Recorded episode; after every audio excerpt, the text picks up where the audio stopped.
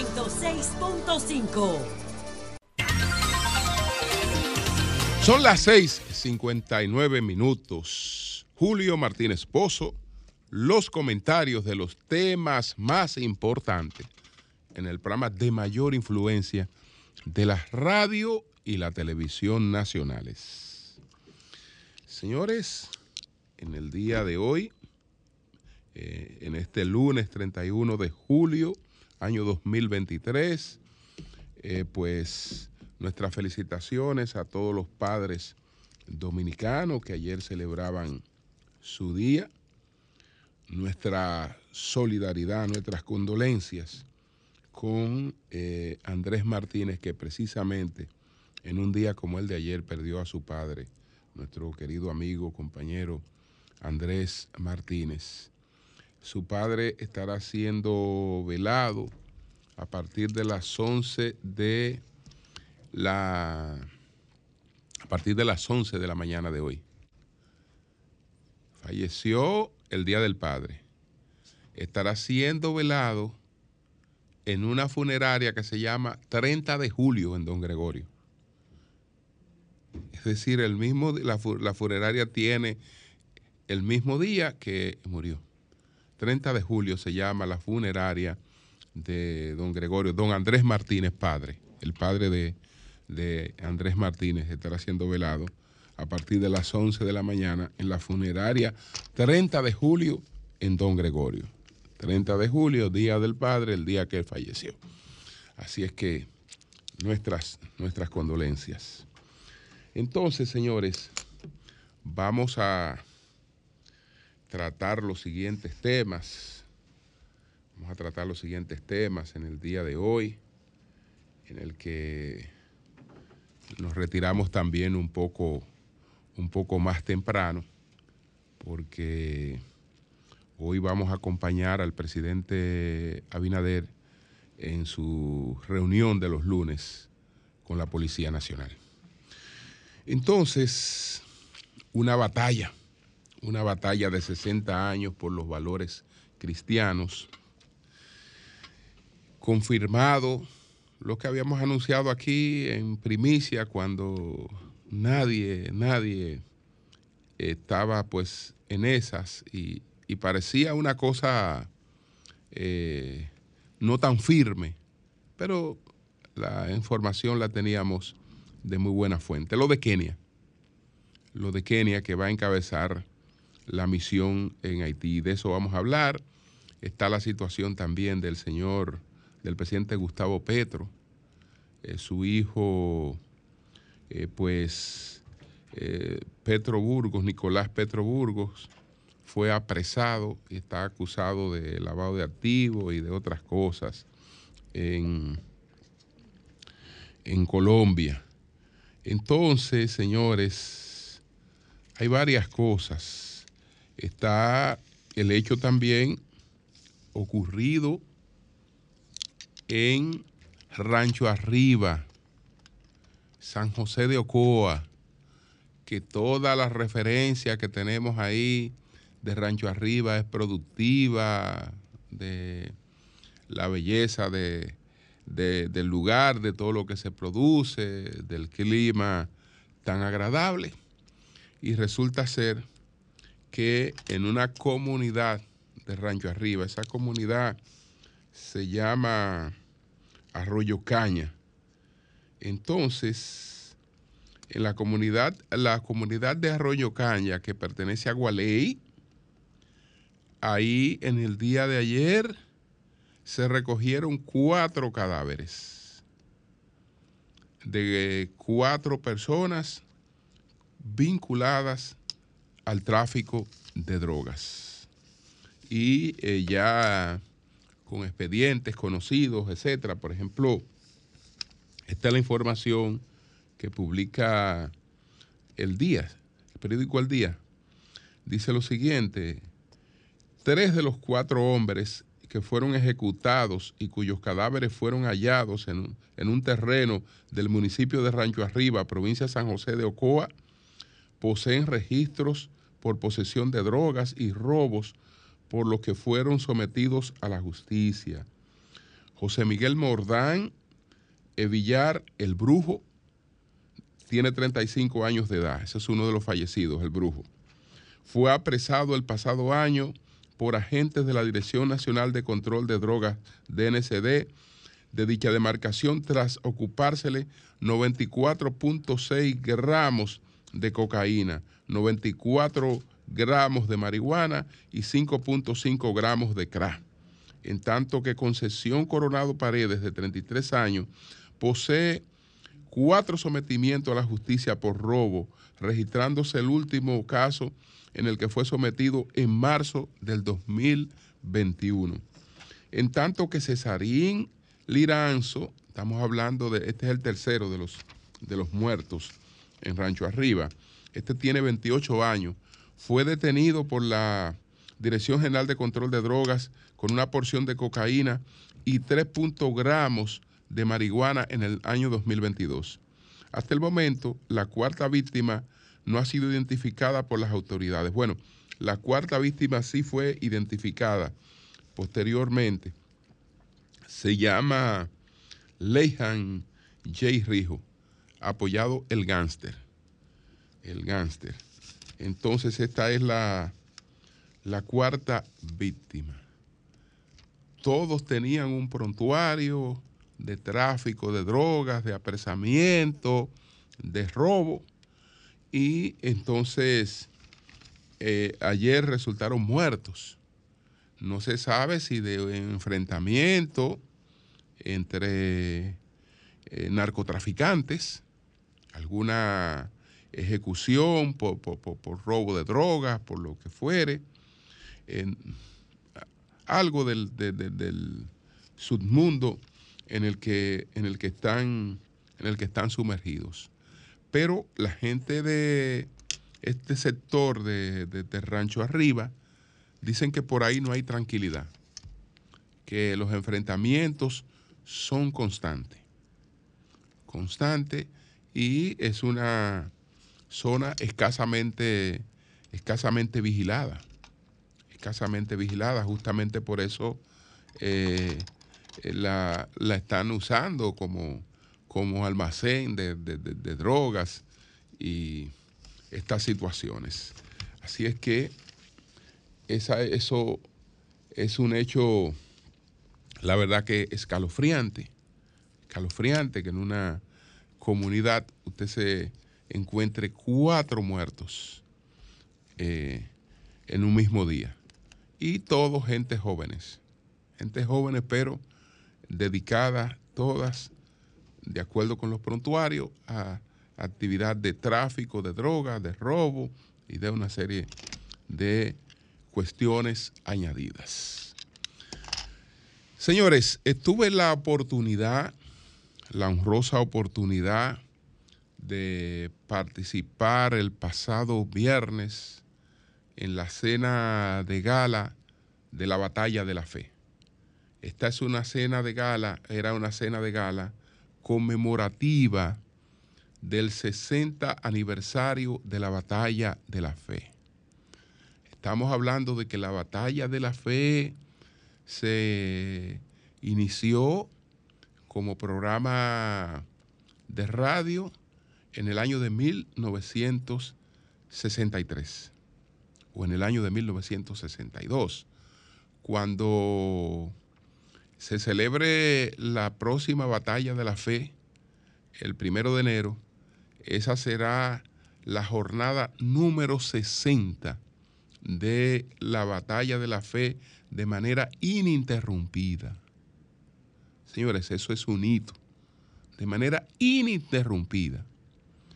Entonces estamos hablando de una, un culto especial, de una manifestación de fe que eh, se inició, eh, creo que la primera fue en el año de 1963 o en el 1964, pero eh, posterior a la Revolución de Abril se desarrolló la Batalla de la Fe también y ha ido estableciéndose desde una manifestación que en, su, en su primera entrega pues reunió a unas 200 personas, pues poco a poco se fue consagrando como una actividad multitudinaria.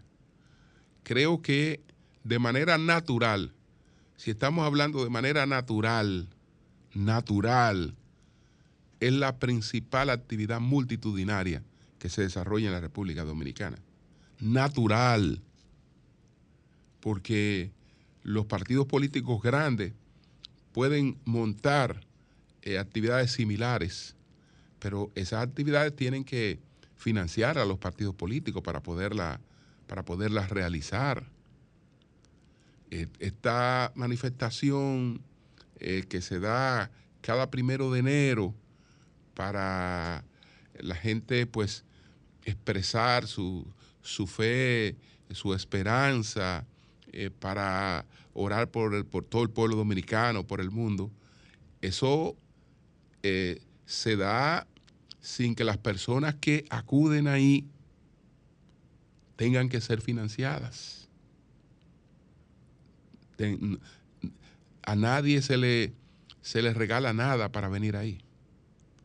Entonces, por eso es que estamos hablando de manera, de manera natural, eh, perseverante, porque ellos han tenido muchos tropiezos, pero eh, cada desafío los ha llevado a, salir airoso.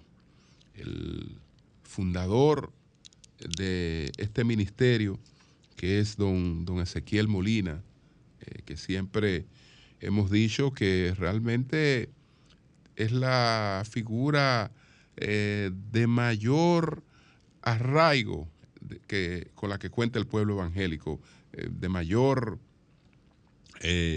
popularidad, de, mayor nivel de, conocimiento, don Ezequiel, don Ezequiel Molina. Y eh, bueno, está como vicepresidente eh, su hijo Ezequiel Molina, Molina Sánchez.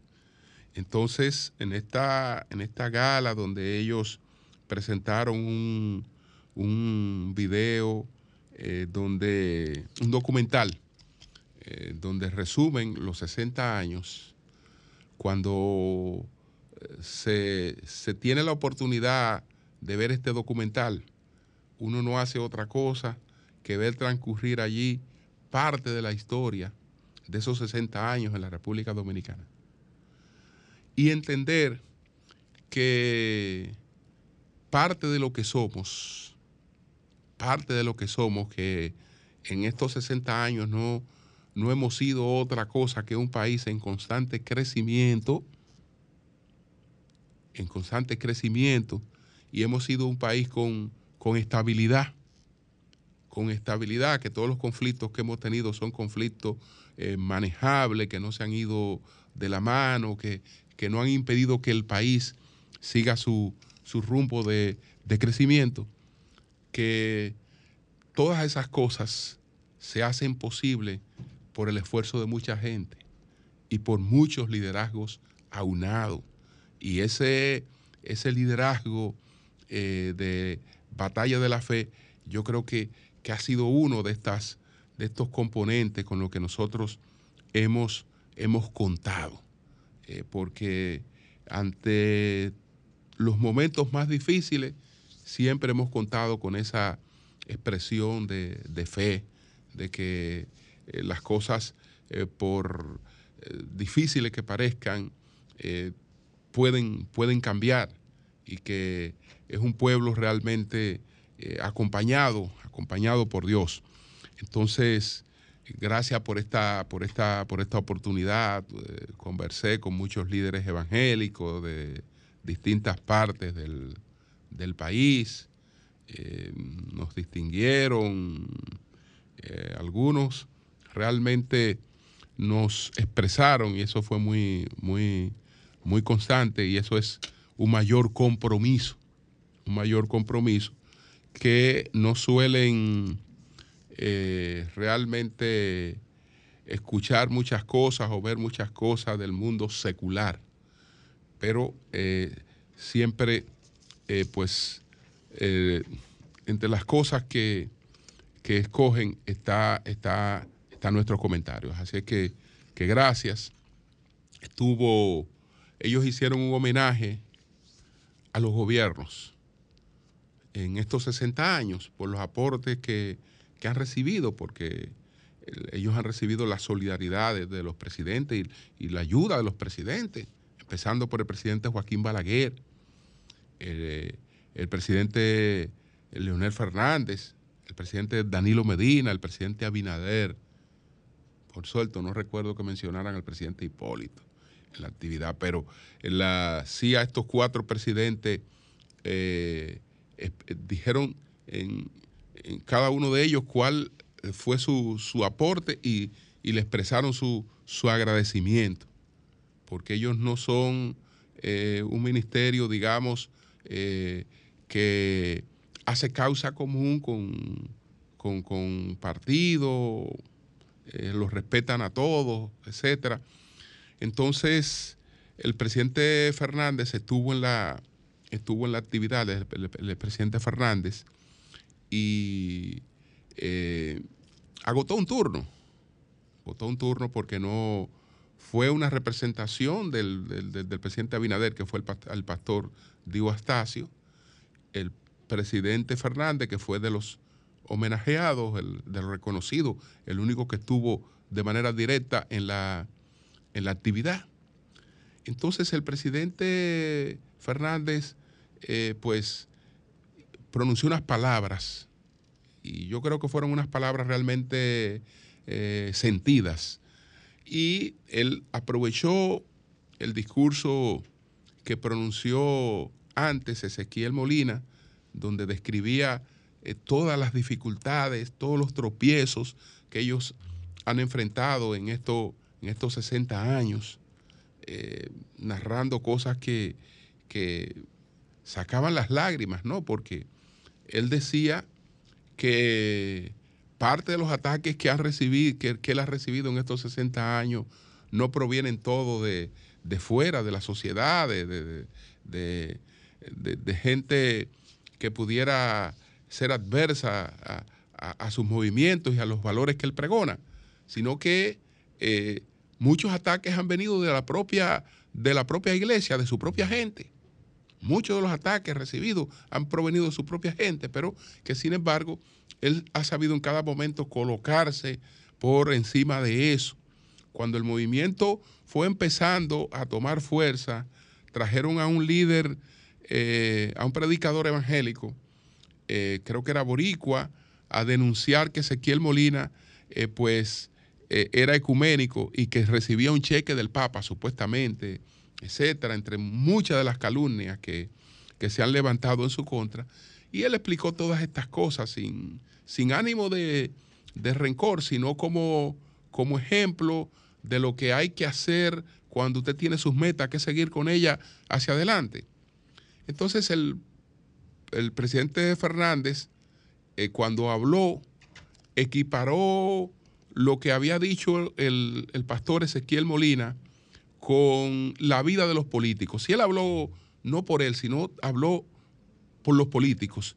Y dijo que lo que había ocurrido con el pastor eh, Molina era lo que tradicionalmente también ocurría con los, con los políticos.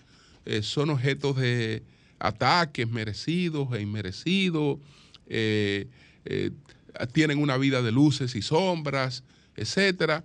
Y realmente habló, habló de manera muy, muy sentida.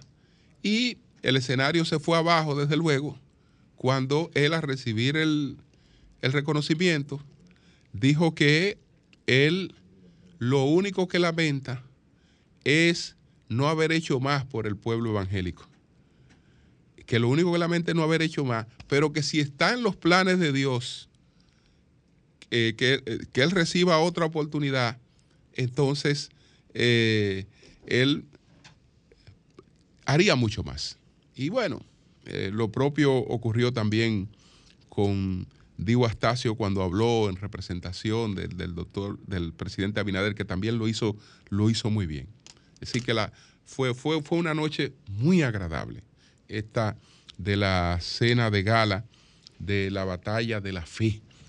Eh, ahí también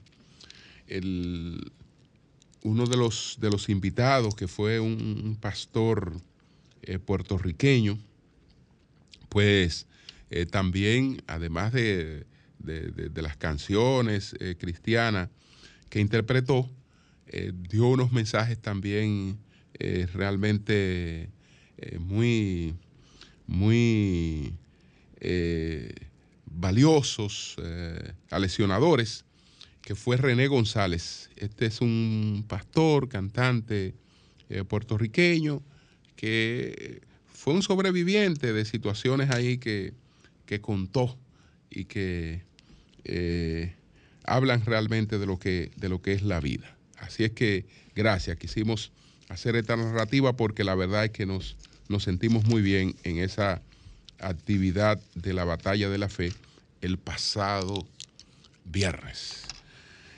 Entonces, señores, nosotros habíamos hecho aquí la revelación cuando nadie estaba eh, pensando en eso. Ni había aquí informaciones en el país eh, realmente corriendo con relación a ese tema. Que Kenia iba a encabezar la misión de pacificación de Haití. Entonces, esto lo ha confirmado Kenia, lo ha confirmado Kenia, eh, lo ha confirmado Estados Unidos, lo ha saludado el presidente Abinader y eh, hoy está en la primera plana de varios de nuestros periódicos. La propuesta de que Kenia, este es por ejemplo el trabajo que del Diario Libre de, de Tania Molina, dice que la propuesta de que Kenia, eh, de, Kenia, de encabezar una fuerza multinacional para Haití, allana el camino para que el país reciba la ayuda que ha demandado la comunidad internacional y que le permitiría enfrentar la crisis política y la violencia que le azota. Eh, entonces, se ha planteado, se ha planteado que solo faltaría la autorización del Consejo de Seguridad de la ONU para que se produzca esta misión.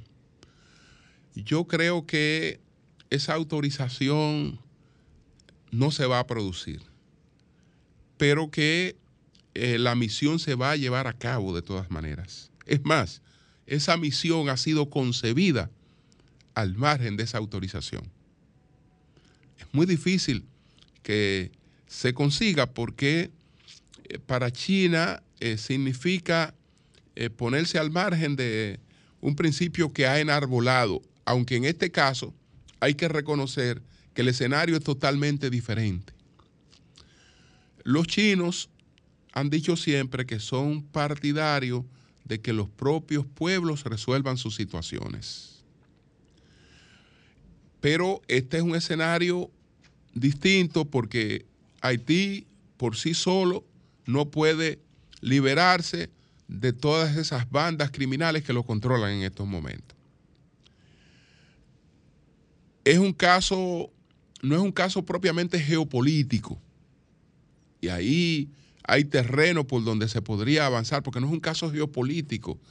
Vamos a poner el ejemplo. Venezuela, cuando estaba en conflicto con los Estados Unidos, que ahora no lo está. Ahora no lo está, ahora está en, mesa de entendimiento con Estados Unidos.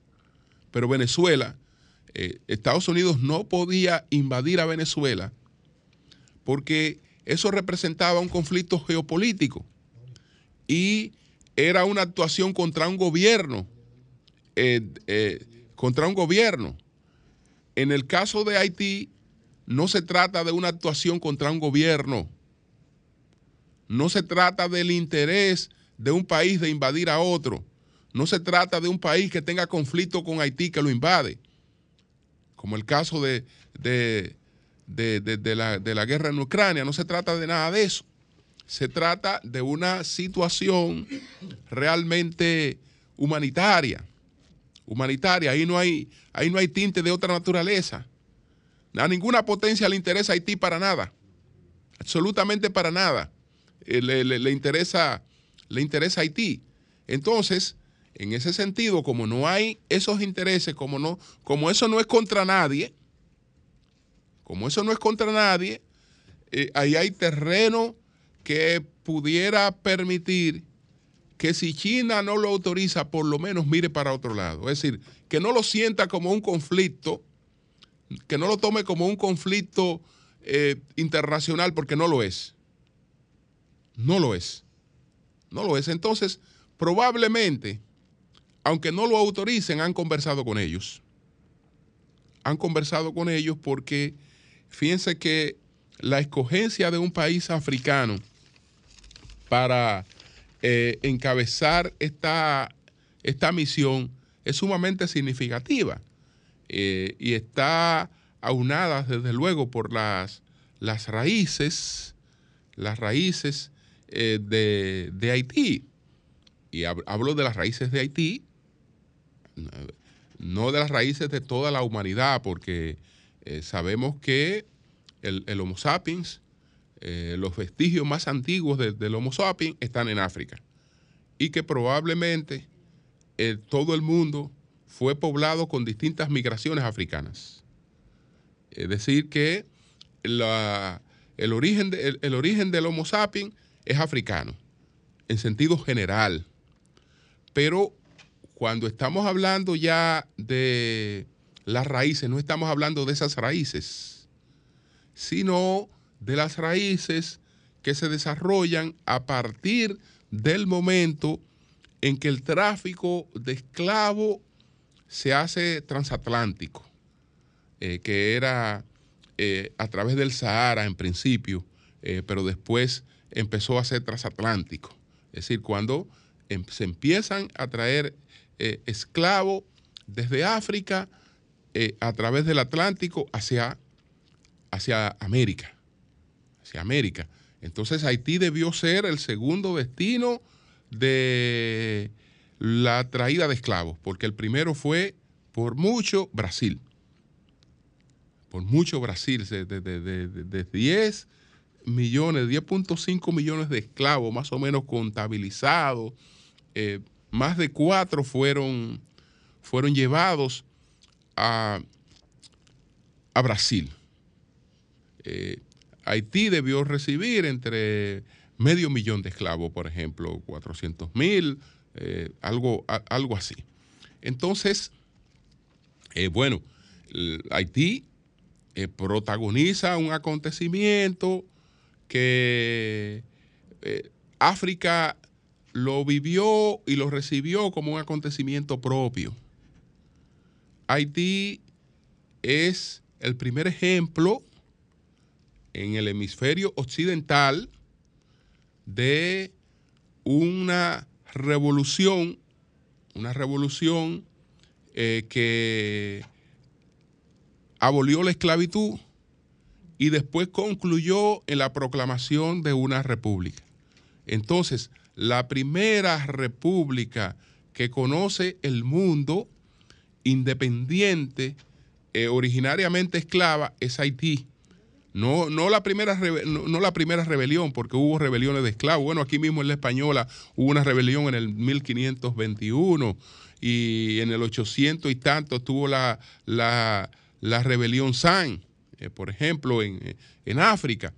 Eh, entonces, esta, este conjunto de rebeliones, que, porque a lo que se llama la revolución haitiana, es un conjunto de rebeliones eh, esclavas que, arrancaron en el 1791 y entonces en el 1804 concluyen con la proclamación de la República de Haití, que no era el objetivo original de Toussaint Louverture. Toussaint Louverture eh, tenía un objetivo claro, la abolición de la esclavitud.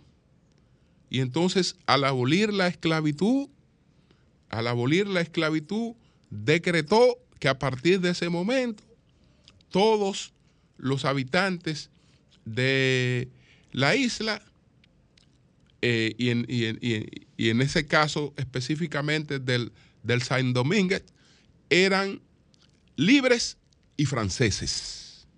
libres y franceses. Esa fue la aspiración de, de Toussaint Louverture, libres y franceses.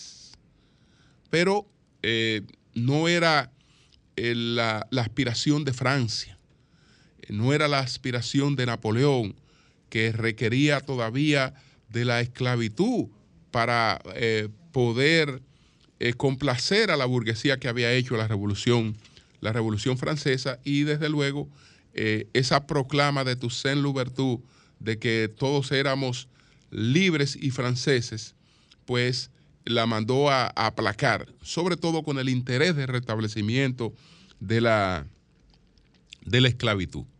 Entonces África vivió ese acontecimiento como un acontecimiento ejemplar, como un acontecimiento inspirador, a partir del cual se daría la, la independencia, la libertad de todos, de todos los negros. Incluso hay unas expresiones que son atribuidas a, tu, a Toussaint Louverture que dicen lo siguiente cuando ya él es apresado, etcétera, eh, y conducido a Francia. Él dice: Al derrocarme, solo se ha abatido en San Domingo el tronco del árbol de la libertad de los negros pero este volverá a brotar en sus raíces porque son muchas y muy profundas.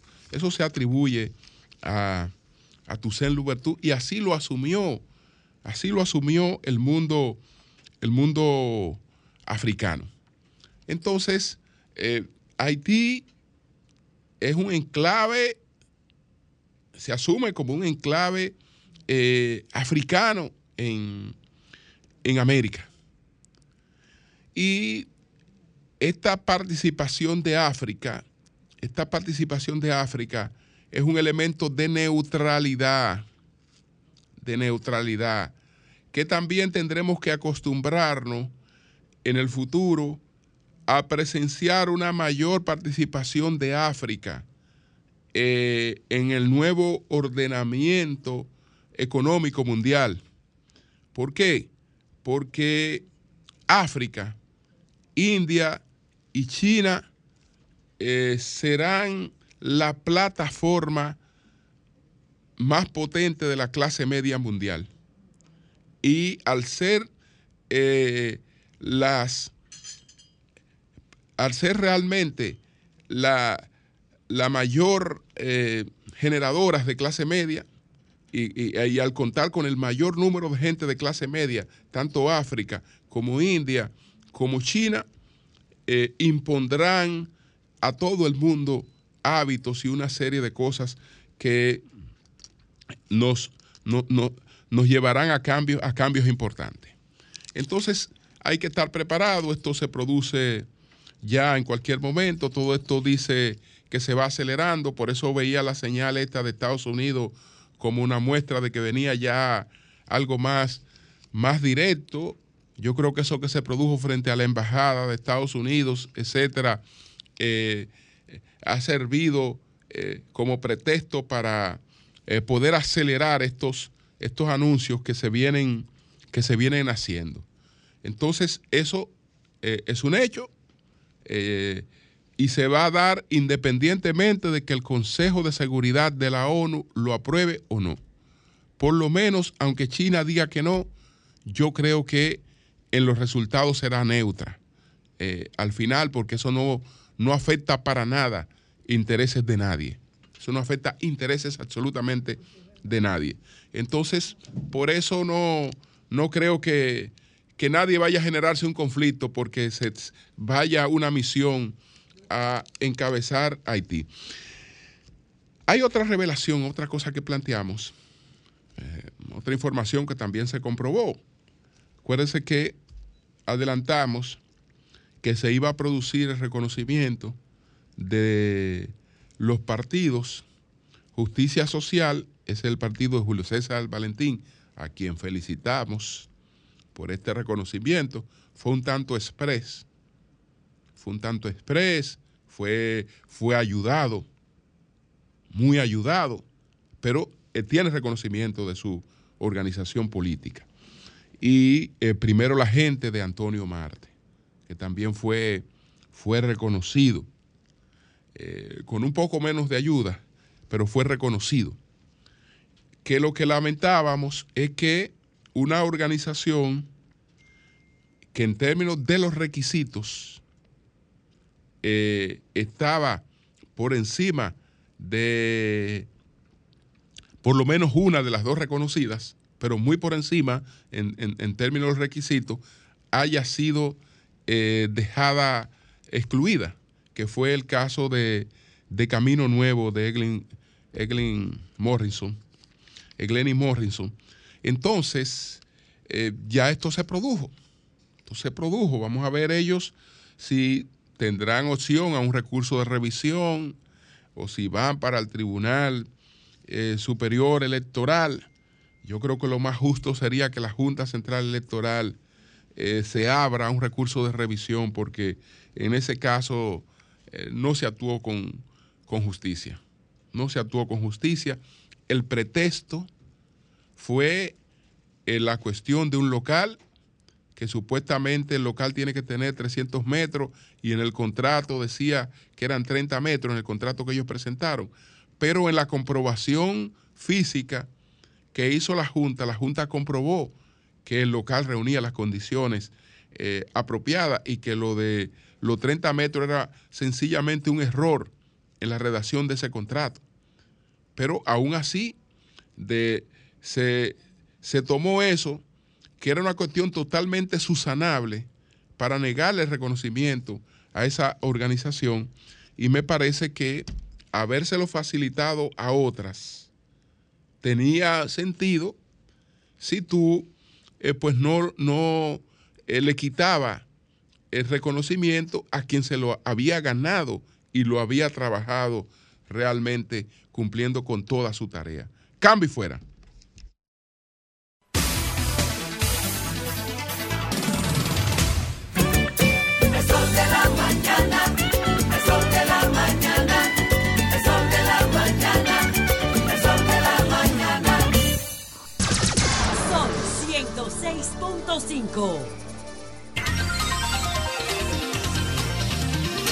Bueno, señores, hay problemas con el azúcar, hay escasez de azúcar. Eh, entonces, se están planteando algunas soluciones que no son soluciones. Por ejemplo, traer azúcar a granel. El azúcar eh, viene en saco, se importa en saco siempre, saco cerrado eh, a granel es vaciar el azúcar en contenedores que vengan en barco, expuesta a todo tipo de contaminación. Entonces acuérdense que eso después va para el consumo humano. de manera que el gobierno bajo ningún concepto debe permitir que se importe azúcar a granel.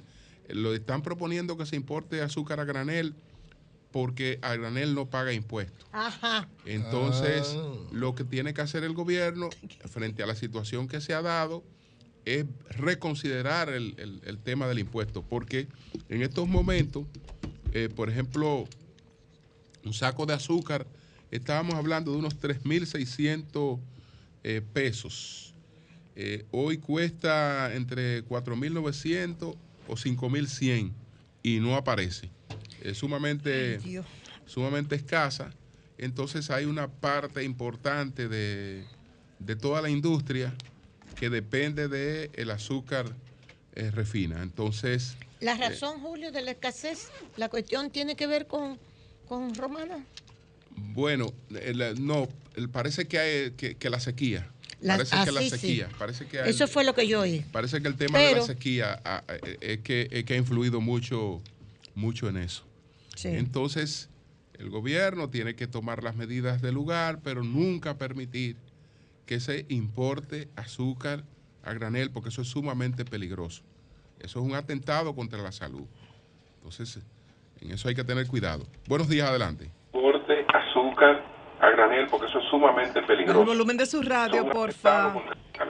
Buenas. Adelante, adelante. Sí, ¿cómo está el equipo? Bien, bien. Sí, sí, les habla la ingeniera Pion.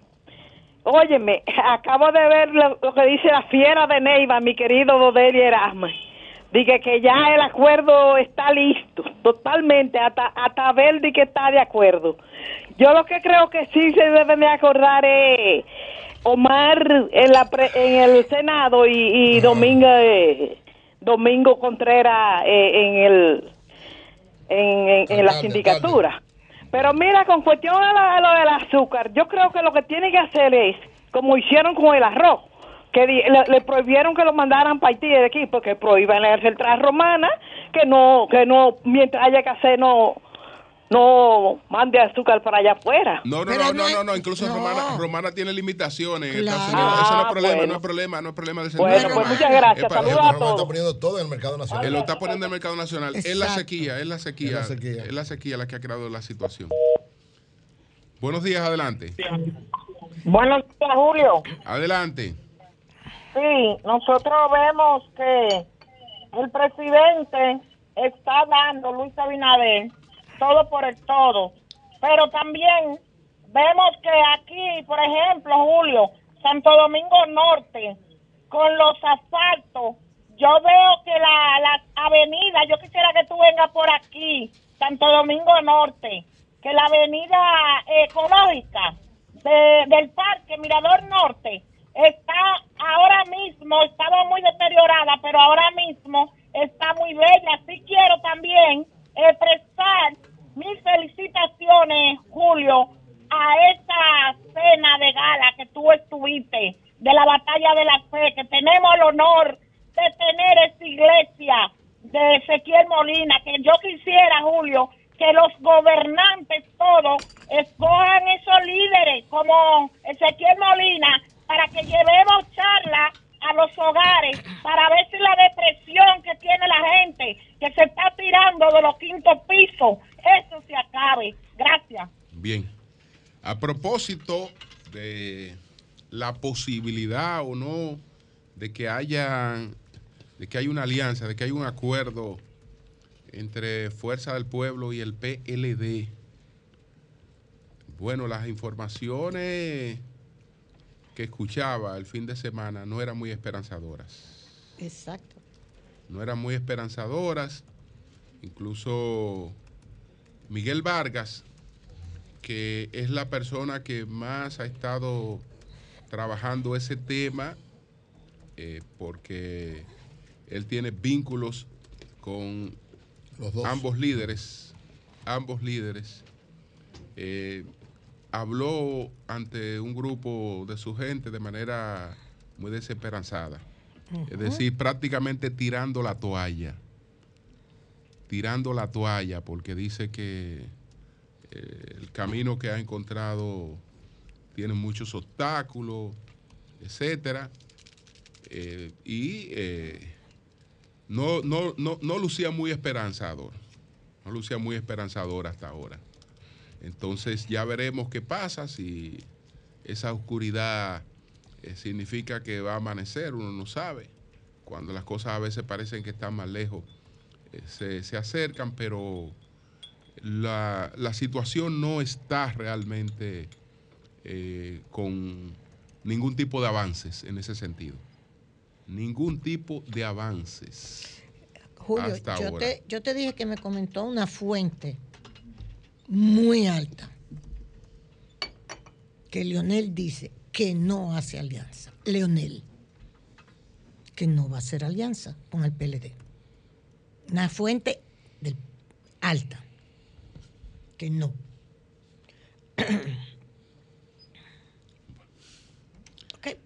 Buenos días, adelante.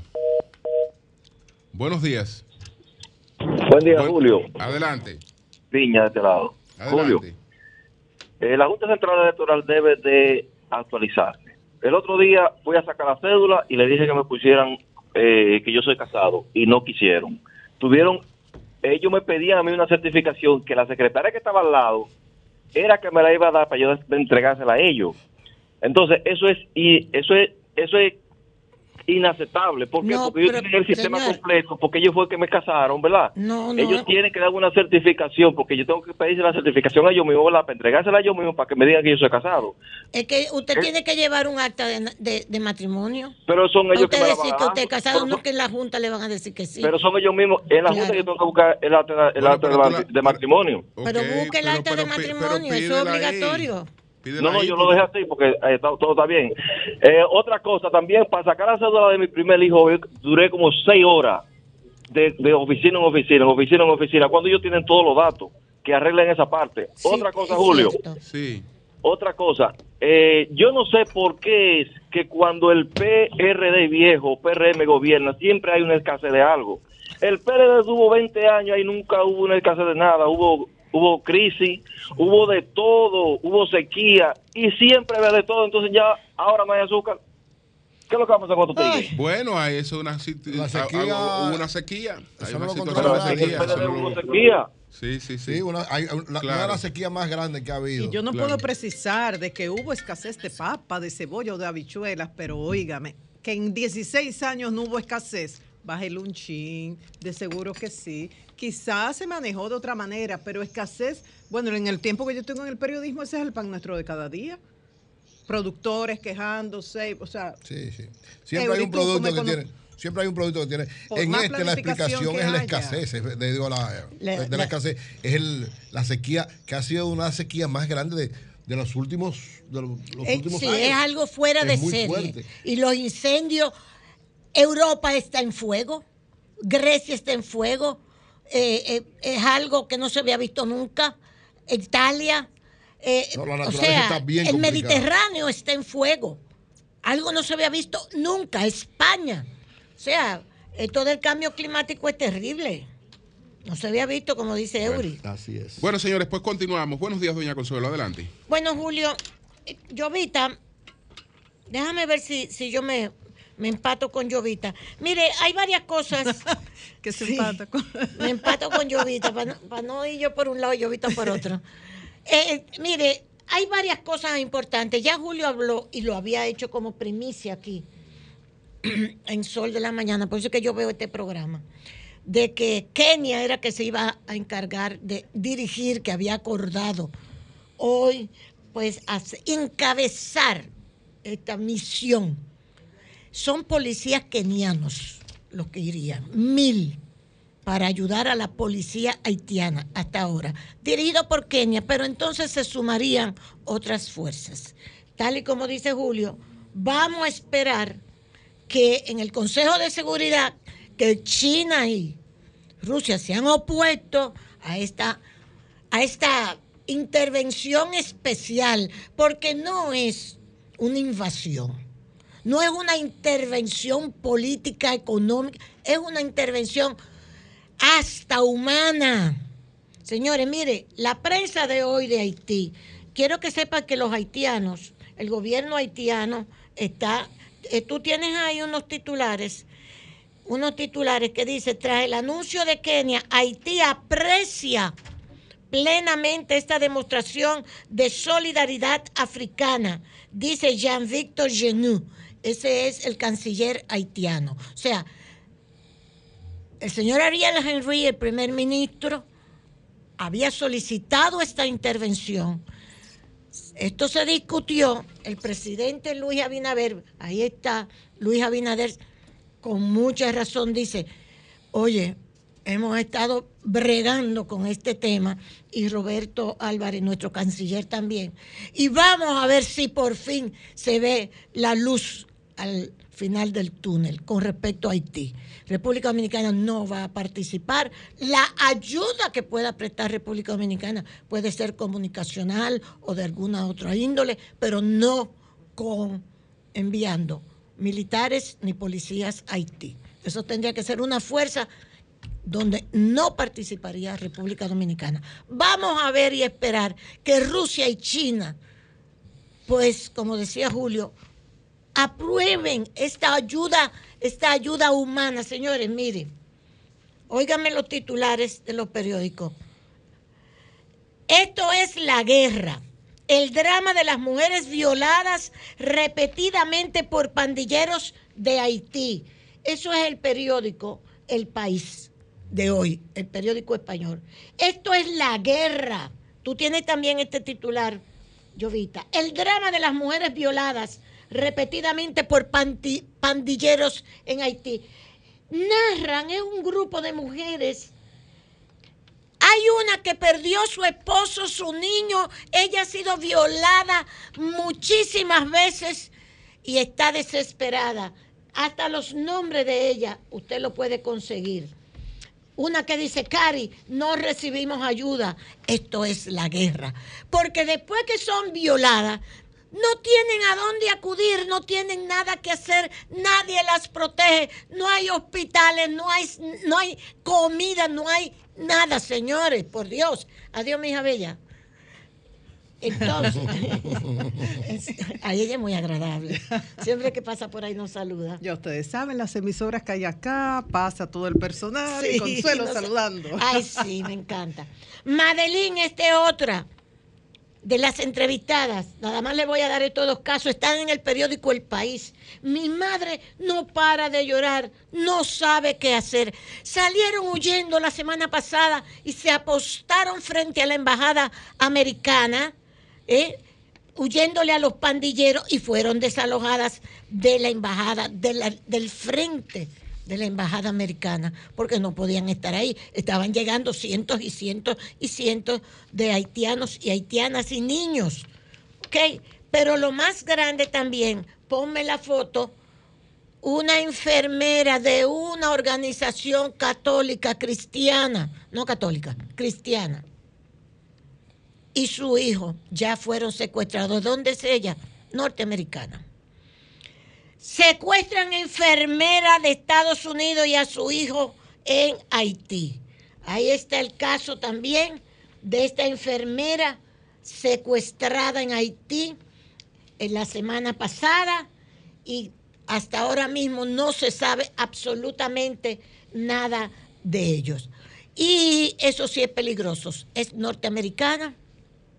Usted puede conseguir también la información en el periódico, en, en la prensa norte, eh, eh, perdón, Le Noveliste, el secuestro de esta norteamericana que trabaja en una organización caritativa. Pon la foto, fíjense lo que ella considera que es su hijo. Esa que ella tiene ahí al lado de ella. Eso es, ellos le dicen que ese es su hijo. A mí esto me ha dado mucha pena. Y real y efectivamente, Estados Unidos está muy disgustado con esto, muy disgustado. Porque si hay algo que a Estados Unidos no le gusta que le suceda, es precisamente que le vayan a hacer daño a sus ciudadanos. Alex Dorsainel se llama ella y su hijo fueron secuestrados en Haití, según la organización ROA Haití, cristianos para la que ella trabaja.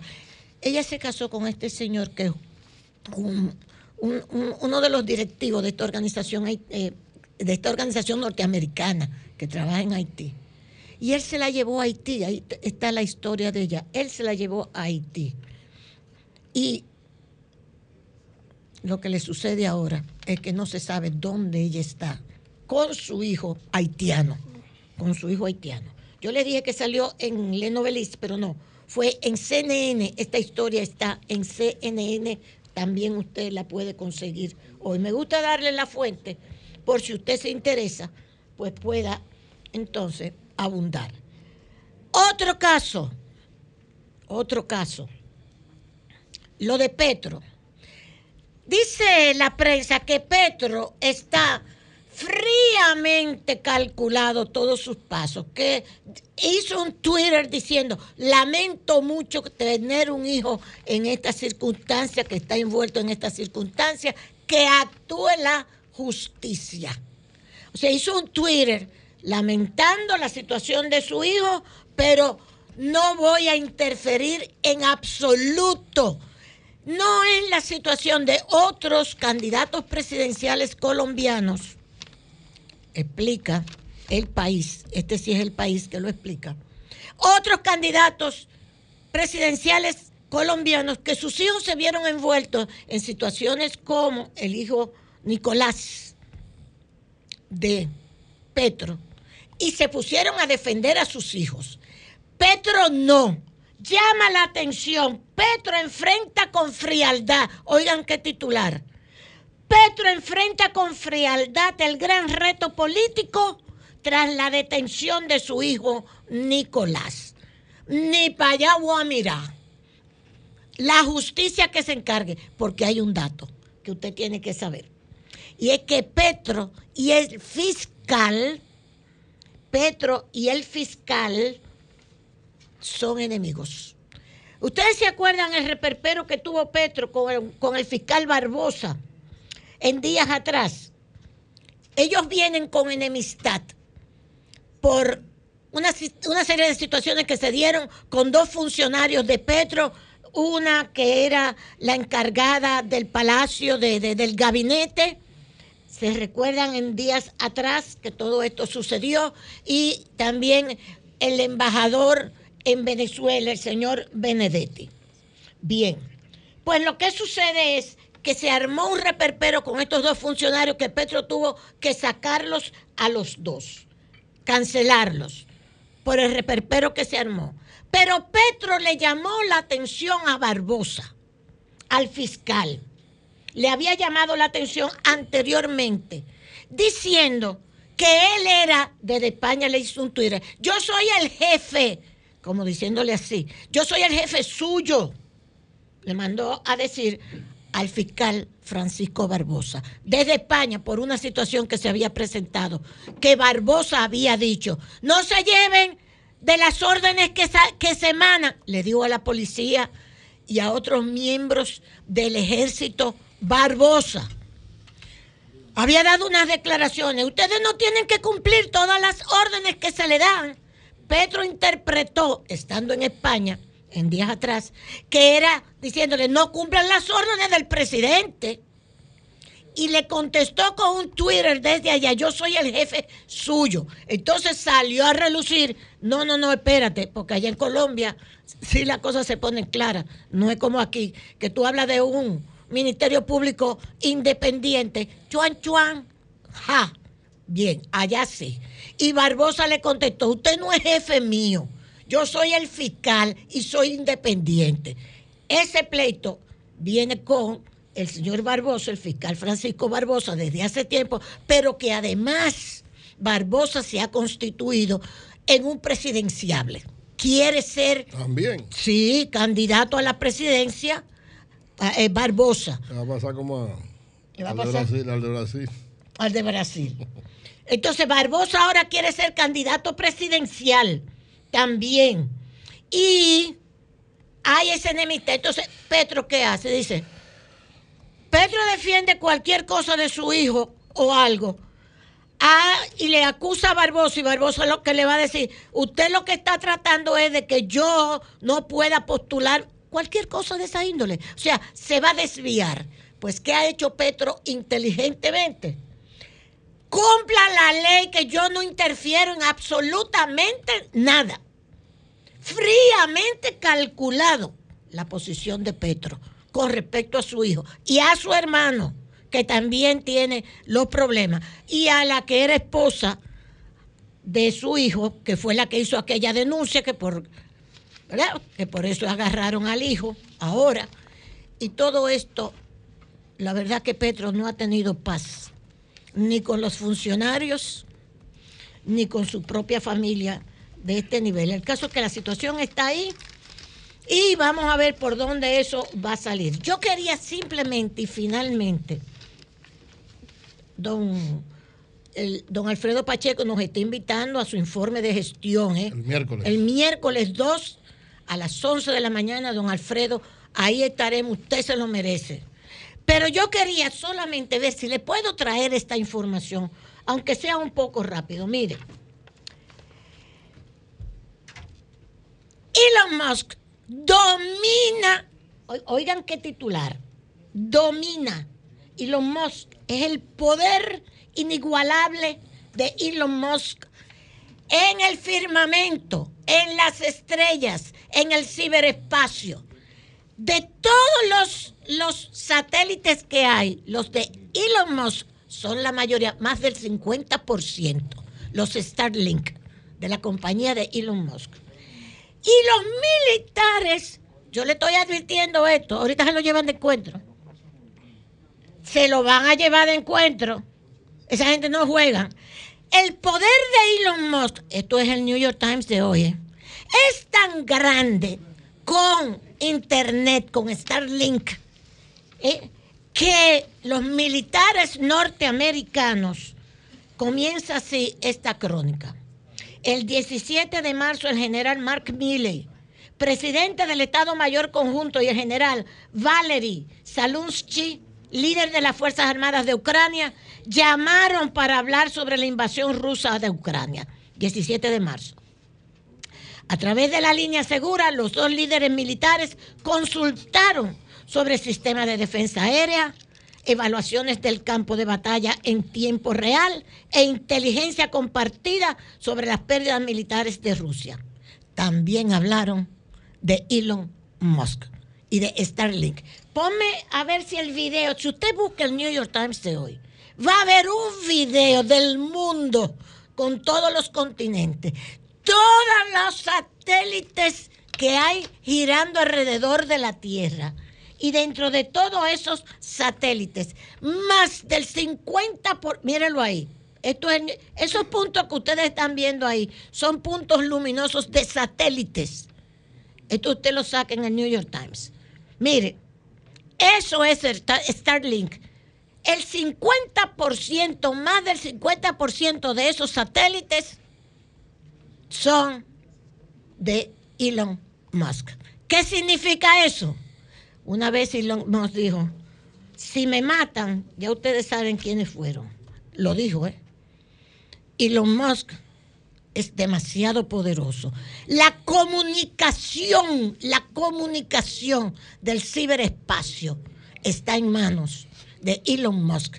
Por eso es que le dice el New York Times en este artículo, el poder inigualable de Elon Musk en las estrellas.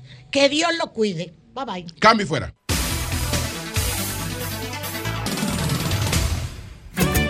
El sol de la mañana, el sol de la mañana, el sol de la mañana, el sol de la mañana. Son 106.5. 8, 13 minutos. Buenos días, Marilena. Adelante. Buen día, Julio. Muy buenos días a todos. Hoy voy a hablar de JetBlue. Realmente los usuarios de esta línea aérea están sin nadie que los proteja. Vamos a, a consultar a una profesional de la industria de la aviación en cuestión de minutos. Y también me voy a referir, referir a, la, a- a la petición que hace una madre. Hay una madre en Villa Altagracia que le dice a un señor llamado Pilón, devuélvame a mi hija de 11 años. Y Pilón que le responde que se casó con ella. Esa ¿Con la madre, muchachita? con la niña, y esa madre O sea, ¿ya denuncia. Eh, no, pero él le habla por teléfono. Voy a dar los detalles de este caso. En breve, ella puso la querella, va a la policía y orden de arresto, pero según la madre, le dicen que es ella que tiene que localizarlo. Ya ustedes saben la desesperación de la madre. Entonces, mientras hacemos contacto con la profesional de la industria de la aviación, con JetBlue, ya no tengo que hablar de los retrasos, de las cancelaciones. Eso, tenemos muchísimo tiempo en eso. Entonces, ¿cuál es la situación? La Junta de Aviación Civil, ¿qué dice? Haremos todo lo necesario para que cumplan con sus obligaciones. Y habla de un plan de compensaciones que, de hecho, cuando usted entra a la página de JetBlue y ve compensaciones, habla de eso, de pagar, pagar, no, dar un crédito más bien, entre 50 y 200 dólares dependiendo de las horas de retraso, dos o tres, a seis horas, algo así. Y ha planteado la Junta de Aviación Civil que la línea tiene que pagar las compensaciones. Pro consumidor, ¿qué dice? Que podrían sancionar al, al operador, que pueden actuar de oficio, pero exhortan a los pasajeros a que hagan sus reclama- reclamaciones y que puedan verificar estas violaciones a las condiciones en que adquirieron estos boletos aéreos. ¿Qué dice la línea JetBlue? Que los retrasos se deben a condiciones de tiempo y a la reducción en el personal de controladores de tráfico aéreo en el aeropuerto de Nueva York, en los Estados Unidos. Entonces, ¿quién va a defender a los pasajeros? ¿Quién va a defender a los usuarios? ¿Qué dicen las leyes, las normas, los acuerdos internacionales? ¿Qué hacer? Entonces, en esta ocasión hemos consultado a una profesional de la industria. Se trata de la licenciada Eliana Gómez. Lo primero es agradecerle la confianza en Sol de la Mañana. Con estos profesionales de la industria de la aviación pasa igual que con, con la gente de la banca, que prefieren guardar silencio y lo más importante, lo- la- las oportunidades de mejora, las amenazas y también lo que está positivo, lo trabajan internamente en la institución o en la empresa para la cual trabajan. Entonces, Eliana Gómez, ella estudió, hizo una licenciatura en Administración de la Aviación en la Universidad Estatal de Nueva York, Farmingdale, y tiene 15 años de experiencia en la industria trabajando para líneas aéreas como Europa, Copa, United, entre otras. Entonces, creo que ya está en la línea, Eury, tú me... Sí, ya tú- está en la línea. Eliana, ¿estás en la línea? Buen día. Ya está ahí. Sí, buen día a todos en cabina. Buen día, María Elena. Gracias por la invitación. Y gracias a ti por la confianza en este medio. Fuiste encargada de la división de facilitación en la Junta de Aviación Civil por poco más de un año a partir de diciembre del 2020. Antes de hablar de JetBlue. ¿de qué trata esta división de facilitación? ¿En qué consistía tu trabajo? En división de facilitación nosotros tratábamos todo lo que era el anexo 9. Eh, la parte regulatoria de lo que es la aviación tenía que ver con los aeropuertos, el manejo de aeropuertos, de aerolíneas, eh, de las eh, entidades eh, del sector aviación civil, gubernamental, ya sea CESAC, migración, todo lo que tenga que ver con posibles retrasos dentro de la industria y oportunidades de mejoras que nosotros hayamos podido tener como Estado. O sea que muy oportuna esta experiencia para el tema actual de JetBlue. Entonces te hago la primera pregunta general. ¿Cuál es tu enfoque con esta situación que se ha presentado en torno a JetBlue? A mí, de manera profesional, me resulta alarmante eh, la postura del ente regulador de la aviación civil, eh, que debería tener eh, un trabajo de regular y, de cierta manera, también, pues, mantenerse neutral a los posibles, pues, ataques puntuales a aerolíneas internacionales. En este caso, eh, es muy probable que sea en base al desconocimiento, ¿verdad? de los aspectos técnicos de la aviación civil y quizás entiendo que se ha creado de manera no intencional una campaña que rodea de manera puntual a- al operador que más apuesta a nuestro mercado. Y hay que entender eh, las complejidades del noreste de Estados Unidos. Yo revisaba, porque me habían enviado eh, el comunicado, ¿verdad? En donde realmente existen oportunidades, porque el mismo no indica que los casos de posible compensación se estipulan solo si se trata eh, pues de factores controlables por parte de la aerolínea y ahí yo quisiera que los usuarios del transporte aéreo pues eh, me escucharan y se documentaran un poco. O sea, aquí, aquí hablamos de problemas de mantenimiento, de tripulación, limpieza de cabinas, suministro de combustibles y exceptúa eh, condiciones que no son controlables por parte de los operadores aéreos. Ahí estamos hablando de condiciones climáticas, eh, de retrasos de control de tráfico aéreo, cierre de pistas, daños de aeronave. Entonces, entender que en aviación la mayor causa de retraso y, cancelación, y cancelaciones que existe, ¿verdad? Se deben a los factores del clima. Por eso siempre es bueno, antes de dirigirse a los aeropuertos, verificar el estatus en tiempo real de su vuelo.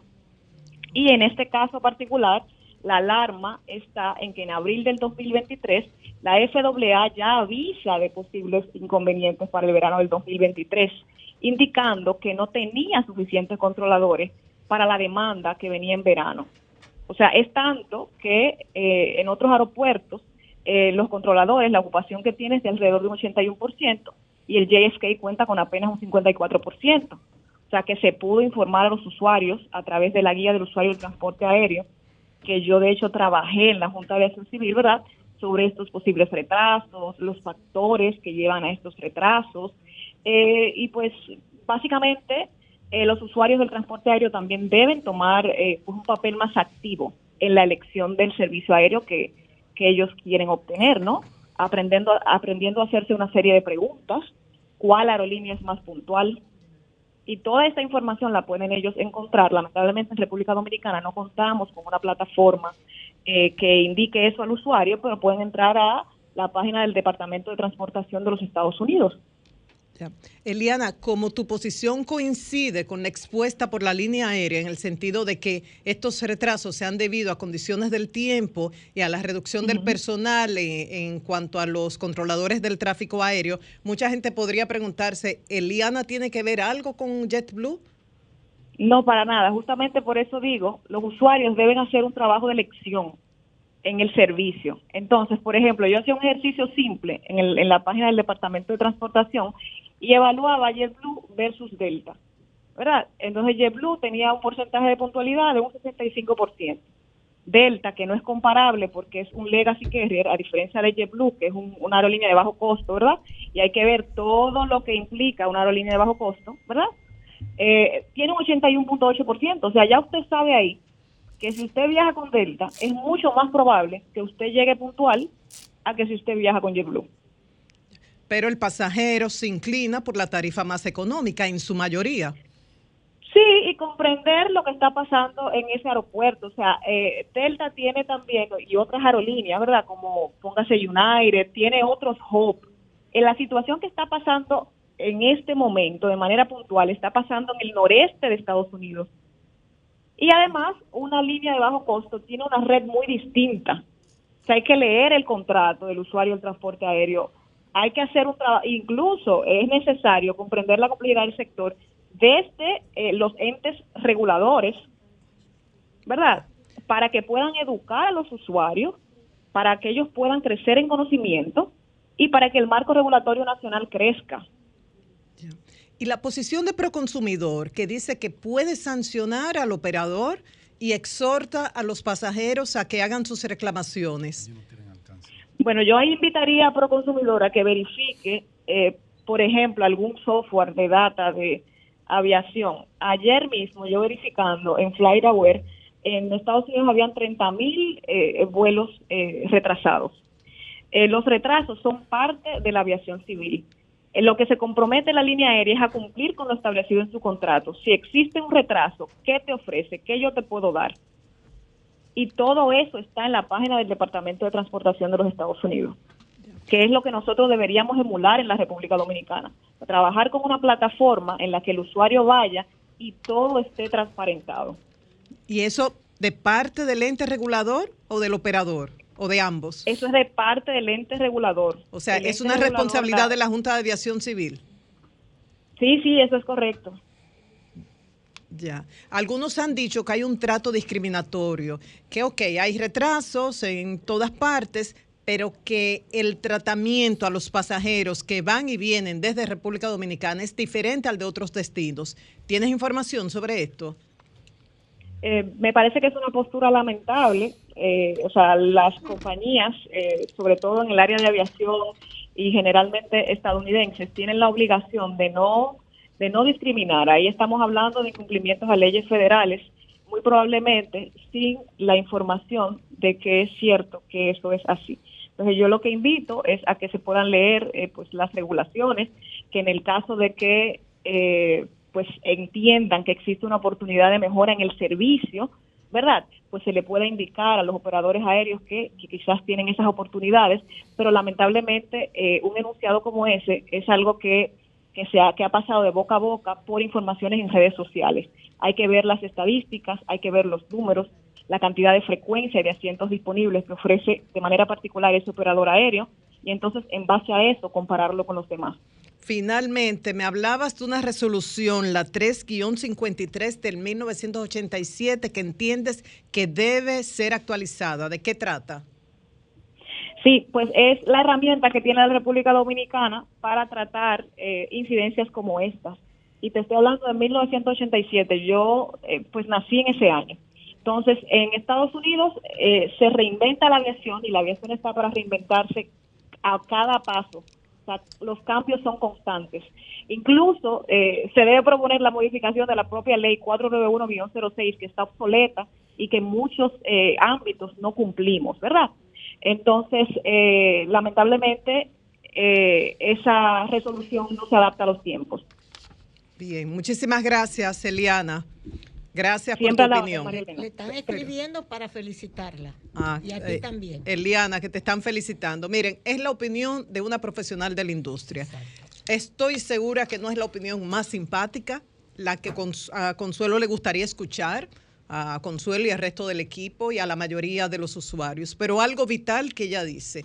El ente regulador debe mantener una posición neutral con los operadores. Esto puede disparar un alerta entre los demás y temer que les pase algo así y nunca desviarse de lo establecido en las normas. Ella que es de la industria, habla de desconocimiento de la parte técnica. Cada quien que concluya eh, de su parte. Y ya finalmente, brevemente, Julio, el caso de la señora Roseli Jiménez en Villa Altagracia, en el sector Quijá Prieta, hace dos o tres semanas. Una señora va a su casa y le dice, por favor, présteme, entre comillas, a su hijita, que tuvo un accidente, le dice a esa señora y necesito que haga las tareas en el, en el hogar. Y la señora le presta, entre comillas, a su hija. Ella va y viene y hace las tareas domésticas, pero hace 15 días la niña no llegaba. Y cuando ella llama, recibe una llamada del señor llamado Rodolfo Rosario, le dicen Pilón, la esposa de él se llama Yamile, y él le dice, ya nosotros nos fuimos y yo me casé con ella. ¿Cómo? Entonces ella llama a Yamile a la esposa y le dice, ¿pero qué fue? No, yo no entiendo. Pero tú viste un enamoramiento o algo. No, yo no sé nada. Y Yamile se fue de esa casa. Ella fue a la policía, ella fue a la fiscalía, puso una querella, logró una orden de arresto. Pero según dice esta señora, en la policía, según ella dice, le dijeron, ok, lo podemos arrestar, ya tenemos la orden, pero usted tiene que localizarlo. Entonces esta señora ahora le pide a Pilón, por favor, devuélvame a mi hija. La policía realmente le está pidiendo a ella que lo localice. No dice ella que las llamadas las recibió del número del celular de la esposa. Y esto no se puede rastrear. ¿Este señor les robaría el celular a la esposa o hay una cierta complicidad? O sea, todo esto hay que averiguarla. Esta señora, además de tener el dolor de que ha perdido su hija, tiene oh, un agravante que las autoridades no le han respondido. Así que por favor a la Policía Nacional, a la Fiscalía, atender este caso Julio, de Villa Altagracia. Por favor. María Elena, óyeme esto. La prensa dice que los muertos de Arroyo Caña, los cuatro, los muchachos, ¿eh? del barrio Gualey, Arro- el Rancho Arriba, San José de Ocoa, fueron trasladados sus cadáveres en un camión de la basura. Dios. Cambio fuera.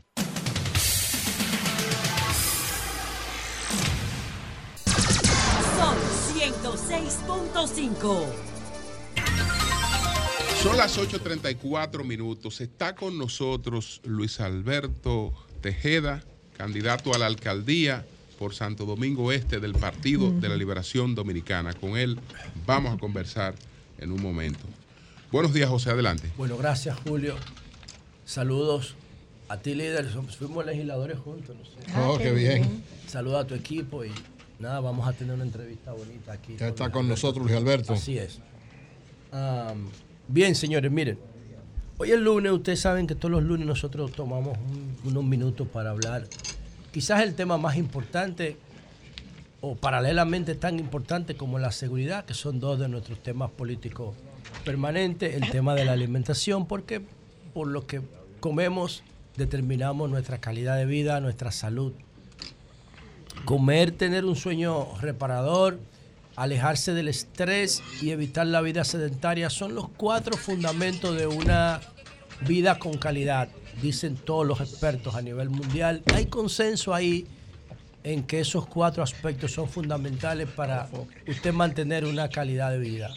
Calidad de alimentación, calidad de sueño, calidad de entorno y ejercicios, una vida no sedentaria.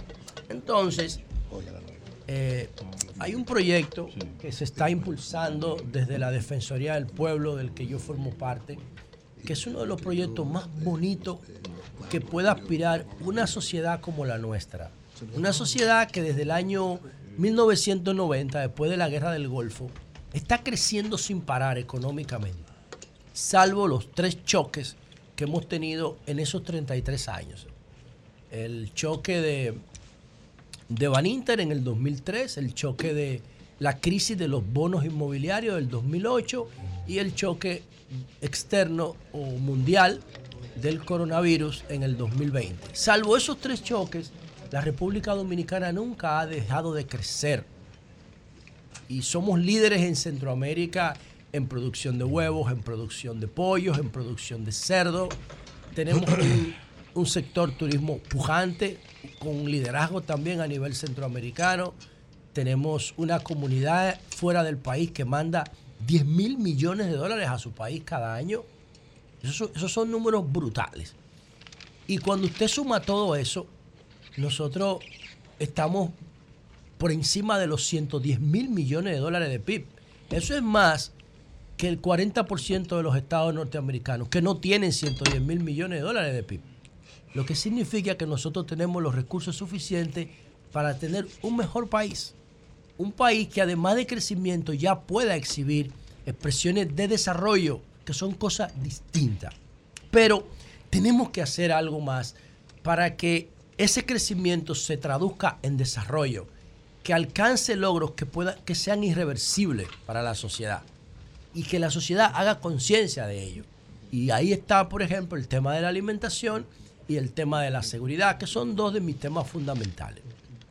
¿Y por qué quiero decir esto? Bueno, ustedes saben lo que pasó eh, en Rancho Arriba, en Arroyo Cañas, en San José de Ocoa. O sea, van tres tipos que se presume que fueron de Elías Piña y agarran a tres de Ocoa y los asesinan. Así, bran a la franca. Y lo tiran en una cañada. Ahí decía Doña Consuelo que lo transportaron en un camión de basura. Ellos se llamaban César, Jeffrey y Alexis. Esto evidentemente es un tema de droga. Eh, parece ser un tumbe, es el perfil que tiene. Y lo otro parece ser sicariato o, la, o ajuste de cuenta. Ese es el lenguaje que lo más probable van a utilizar las autoridades, pero un Estado de Derecho no se, no, no se maneja de esa forma. O sea, para que esos tipos se movieran del sur hacia Ocoa a ejecutar eso, lo que sea, o sicariato, ajuste de cuenta, debieron utilizar vehículos, debieron utilizar armas. Y ustedes están- pueden estar seguros que tanto los agresores como los agredidos están llenos de prontuarios. Son perfiles de riesgo y se mueven sin ningún problema. Y esos tipos bajaron del sur, eh, ejecutaron su misión y volvieron para el sur. Lo más probable se pararon a comer picapollo en la calle. Y el Estado no lo sabe. El Estado se da cuenta cuando aparecen estos muchachos en una cañada asesinados. Entonces, esos son los aspectos que nosotros tenemos que desafiar como sociedad. Y no solamente ese, sino el tema de la alimentación. Y los quiero mezclar porque tenemos a Luis Alberto aquí y quiero aprovechar el tiempo. Miren, ese proyecto que les hablaba, que invito a todos a, a preguntarse en qué consiste, apoyarlo, a buscar información y a tratar de participar, es la intención que estamos trabajando un grupo de personas liderados por la Defensoría del Pueblo, por la oficina de Pablo Ulloa. ¿Y para qué? Para tratar de lograr un programa de gobierno único, un programa de gobierno unificado, un programa de gobierno participativo, un programa de gobierno en el que participen todos los sectores de la sociedad. Y que, y que si bien es cierto que los partidos van a preparar su propia propuesta, estas propuestas se van a unificar en una instancia que bien pudiera ser el Consejo Económico y Social, que es una instancia que me parece apropiada para eso. Y entonces, una vez que se armonicen, que se homologuen, que se unifiquen las propuestas por área de todos los partidos y de toda la sociedad, este programa de gobierno único vaya al Congreso acompañado de la ley de presupuesto. Por poner un caso, y también que se armonice con la ley de responsabilidad fiscal y con la ley de planificación y con la Estrategia Nacional de Desarrollo. ¿Y qué tendríamos nosotros ahí? La posibilidad de tener un instrumento que no importa el partido o el gobierno que gane, lo tenga que ejecutar obligatoriamente por mandato de ley. ¿Ustedes se imaginan que todos podamos participar en las políticas de alimentación del Estado, que no existe. No hay una política de Estado de alimentación. Ahora la gente come basura porque no sabe, no tiene orientación, pero no sabe que cada vez que come algo se está envenenando a plazo. El 99% de la, de la comida que, está, que se ofrecen en la calle no sirve. Y tú tienes que hacer estudios particulares para tener criterios científicos de alimentación. Si te dejas llevar de la publicidad, te jodiste. Te jodiste. Entonces, imaginen ustedes que nosotros podamos incorporar en el, en el, en el programa de gobierno una política de Estado de alimentación. O que podamos incorporar en el Estado una política de seguridad. Yo lo digo con todo respeto. El Estado tiene policía. El Estado tiene una policía, pero el Estado no tiene un modelo de seguridad. Yo construí uno y se me ha hecho más difícil que el carajo que me hagan caso. ¿Por qué? Porque de 22 indicadores de diagnóstico que tiene seguridad perimetral, 15 tienen que ver con la corrupción. Y apostarle a un nuevo modelo de seguridad significa enfrentar esa, esa corrupción de alto impacto pero de bajo perfil. Que no se ve, que no se persigue, que Amnistía Internacional no la mira. Eh, eh, perdón, Transparencia Internacional. Transparencia Internacional mira la corrupción política, pero no mira la corrupción de seguridad, no mira la corrupción policial, no mira esa corrupción de alto impacto pero de bajo perfil. 15 de 22 indicadores de seguridad perimetral indican que la corrupción afecta la seguridad e impacta la inseguridad de la República Dominicana. Entonces, imaginen que nosotros podamos lograr colocar un modelo de seguridad en un programa de gobierno unificado, en un programa de gobierno participativo, en un programa de gobierno único. Imaginen que nosotros podamos contribuir para mejorar el tránsito. Ahora mismo, a mí me tomó, hice una parada antes de llegar aquí, y me tomó 18 minutos después que retomé mi camino, llegar a la emisora. ¿Ustedes saben por qué es eso? Porque están en vacaciones los colegios privados. Si los colegios privados después de mitad de agosto arrancan las clases, ya esos 18 minutos se convierten en una hora 20. ¿Y por qué no aprovechamos la oportunidad que están dando las vacaciones en los colegios privados para nosotros diseñar un modelo que impida que los carros privados lleven y busquen los niños a las escuelas y las niñas? Y que se establezca un modelo de transporte eh, para colegios privados, para sacar 800 mil vehículos de esa ruta diario, que es más o menos la cantidad de estudiantes que hay. Todo eso se puede lograr, señores, si nosotros impulsamos un modelo de proyecto, de programa de gobierno unificado. Pónganle el nombre que ustedes quieran. Programa único de gobierno, programa de gobierno participativo, programa de gobierno unificado. Pónganle el nombre que ustedes quieran. Pero de lo que yo estoy absolutamente seguro es que cuando un partido gana, impone su propuesta. Y eso es un abuso, eso no debe ser. No solo que le impone, sino que solo ejecuta las que le conviene. Porque no ejecuta. Si aquí hubiera un observatorio con un índice de cumplimiento del programa gubernamental de los partidos oficiales, ustedes verán que no alcanzan el 40%. No es verdad que ni siquiera lo que ellos proponen cumplen, lo cumplen, porque no hay fiscalización, porque no hay participación, porque hacen lo que les da la gana. Este es uno de los proyectos más lindos y esperanzadores que nosotros podamos lograr colocar en la agenda política electoral que ya empieza ahora con la campaña electoral. Y termino diciendo lo siguiente.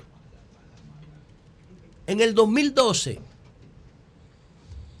el, el- el tema del 4% había tomado fuerza. Empezó en el 2009-2010, porque Leonel Fernández se negaba a firmar la ley 66-97, que él había promulgado la ley de educación, que establece el 4% del PIB para la educación, pero él no la quería aplicar, porque es una costumbre no aplicar lo que tú firmas. ¿Qué sucedió? Que la gente empezó a organizarse con el movimiento de las sombrillas amarillas y el 4%.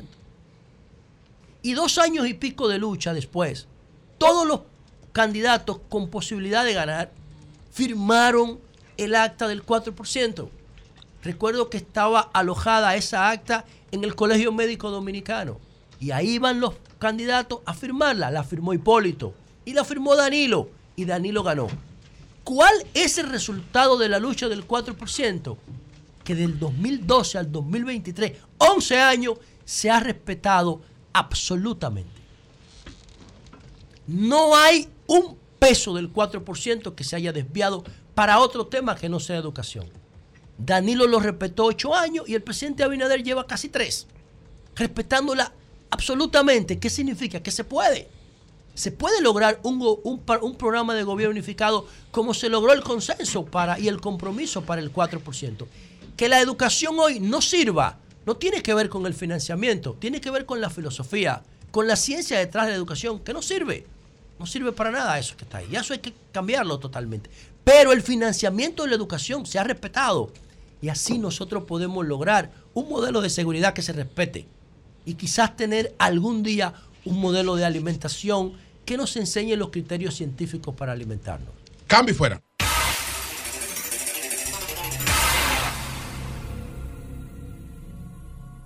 Bacalao de mar. Ya tú lo sabes. Para tus comidas buenas, rápidas y a buen precio. Bacalao de mar. Porque solo tienes que destapar la lata y ya está listo. No tienes mucho tiempo. Bacalao de mar. Destapas la lata y ya está listo. Ya tú sabes. Para tus comidas buenas, rápidas y a buen precio. Bacalao de mar. El sol de la mañana, de la mañana, de la mañana, de la mañana. Y ahora, un boletín de la gran cadena RCC Media. El coordinador del programa Sol de la Mañana de RCC Media, Julio Martínez Pozo, indicó que según informaciones que ha recibido, no hay muchas esperanzas de una alianza entre la Fuerza del Pueblo y el PLD. A propósito de la posibilidad o no de que haya, de que haya una alianza, de que haya un acuerdo entre Fuerza del Pueblo y el PLD, las informaciones que escuchaba el fin de semana no eran muy esperanzadoras. Miguel Vargas habló ante un grupo de su gente de manera muy desesperanzada. Por otra parte, Proconsumidor reveló que iniciará un proceso penal contra la aerolínea JetBlue por violación de derechos al consumidor. Finalmente, Ucrania confirmó que inició conversaciones en Arabia Saudí en agosto con intervención de representantes internacionales que, según Kiev, están destinadas a establecer una paz justa de acuerdo a la fórmula ucraniana. Para más noticias, visite rccmedia.com.do. Escucharon un boletín de la gran cadena RCC Media. Impuestos Internos se consolida como modelo de eficiencia recaudatoria. Más de 1.5 billones de pesos recaudados en dos años lo confirman. Somos más cercanos. 170 mil personas han recibido educación tributaria. Hemos mejorado más de 30 servicios en la oficina virtual, RNC en 24 horas y un facturador electrónico gratuito para MIPIMES. Avanzamos hacia la administración del futuro. Dirección General de Impuestos Internos, cercana y transparente. ¿Qué vas a desayunar? Un queso blanco frito rica, tostadito, cremoso y suave. El más rico encima de un mangú. Mmm. Preempacado, higiénico y confiable en presentaciones de media y dos libras. Queso blanco de freír rica, la manera rica de empezar tu día. Las grandes obras de transporte masivo que estamos realizando en Santo Domingo se está trabajando en el proyecto de duplicar la capacidad de la línea 1 del metro que estará lista a mediados de este año y de la extensión de la línea 2C a los Alcarrizos que estará finalizada en el próximo año 2024. Construir más obras con menos recursos. Eso es cambio. Sigamos haciendo patria. ¡Que viva la República Dominicana! Y que Dios los bendiga a todos y a todas. Sol 106.5, la más interactiva. Una emisora RCC Miria. Prepárate porque este lunes 31 de julio El escenario más internacional del Caribe, Jet Set, presenta a los dueños indiscutibles del swing, los hermanos Bomba, los hermanos Rosario. Una fiesta inigualable este lunes 31 de julio. Con los hermanos Rosario en el ambiente más exclusivo de la ciudad, Jet Set. No te quedes fuera, ven y sé parte de esta noche. Con los hermanos Rosario en Jet Set. La fiesta inicia a las 10 y 30 de la noche. Información 809-535-4145. WhatsApp 829-761-3145. Lunes 7, Toño Rosario. A peso el millón, a peso el millón. Ahora en Superquino, un peso es un millón. Todos los días, no te pierdas eso. 25 millones por 25 pesos. Y hay mucho más. Además de los 25 millones que ganas al acertar 10 números, oigan la bulla. También ganan los que aciertan con 9, 8, 7, 6 y 5. Y si no pegas ninguno, ganas 80 pesos por cada 25 pesos jugados. Super Kino de Leisa, el único juego que si te pelas, ganas. Pregúntale al cónsul. Una presentación de la Embajada de los Estados Unidos y RCC Miria. Presentando pruebas de relación en visas de residencia. Para las peticiones de visa de cónyuge novio, los solicitantes deben presentar evidencia de su relación al cónsul que evalúa su caso. Las pruebas de relación de pareja incluye fotos impresas de boda, también fotos de pareja juntos a través de los años, mensajes, publicaciones en redes sociales, contratos a nombre de ambos, los recibos de remesas, estados bancarios conjuntos. Por favor, no comparta fotografías íntimas. Dicha evidencia no es apropiada ni convincente para establecer prueba de relación e incluso puede ser perjudicial para su caso. La presencia del peticionario podría ayudar y si tienen hijos en común pueden traer las actas de nacimiento a la entrevista. Para más consejos consulares, síguenos en Twitter, Instagram y Facebook, arroba en RD. Escuchaste un servicio de la Embajada de los Estados Unidos y RCC Miria. Anadive Autoferia Santiago está de regreso para papá y para toda la familia también. Nadie se quedará a pie con las super ofertas que traemos otra vez. Decimocuarta versión Anadive Autoferia, del 26 al 31 de julio, en los parqueos del Gran Teatro del Cibao. Con la tasa más baja del mercado, tú eliges la entidad financiera de tu preferencia y con toda la garantía te montas en lo que necesites, en lo que quieras, porque ahora también le toca a papá. Santo Domingo, ¿cuál es la vuelta? Nene, la vuelta. La calle limpia, la casa la puerta.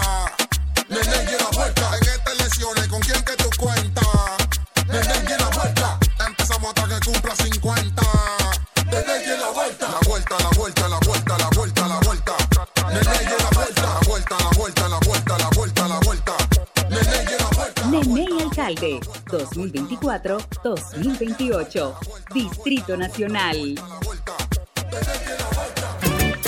La noche a mí me dijo que llega el amanecer, que en el cielo se anuncia la salida del astro rey. El sol de la mañana, el sol de la mañana, el sol de la mañana, el sol de la mañana. Son 106.5. Las 8.54 minutos. Luis Alberto Tejeda, candidato a la alcaldía por Santo Domingo Este, está con nosotros. Aquí está también acompañado de la plana mayor del PLD en Santo Domingo Este y en la provincia, porque aquí está la presidenta del PLD en la provincia de Santo Domingo, la ex senadora Cristina Lizardo, miembro, miembros del Comité Político del Partido Ajá. de Liberación Dominicana, junto a otros dirigentes que más adelante vamos a mencionar. Bienvenido Luis, ¿cómo estás?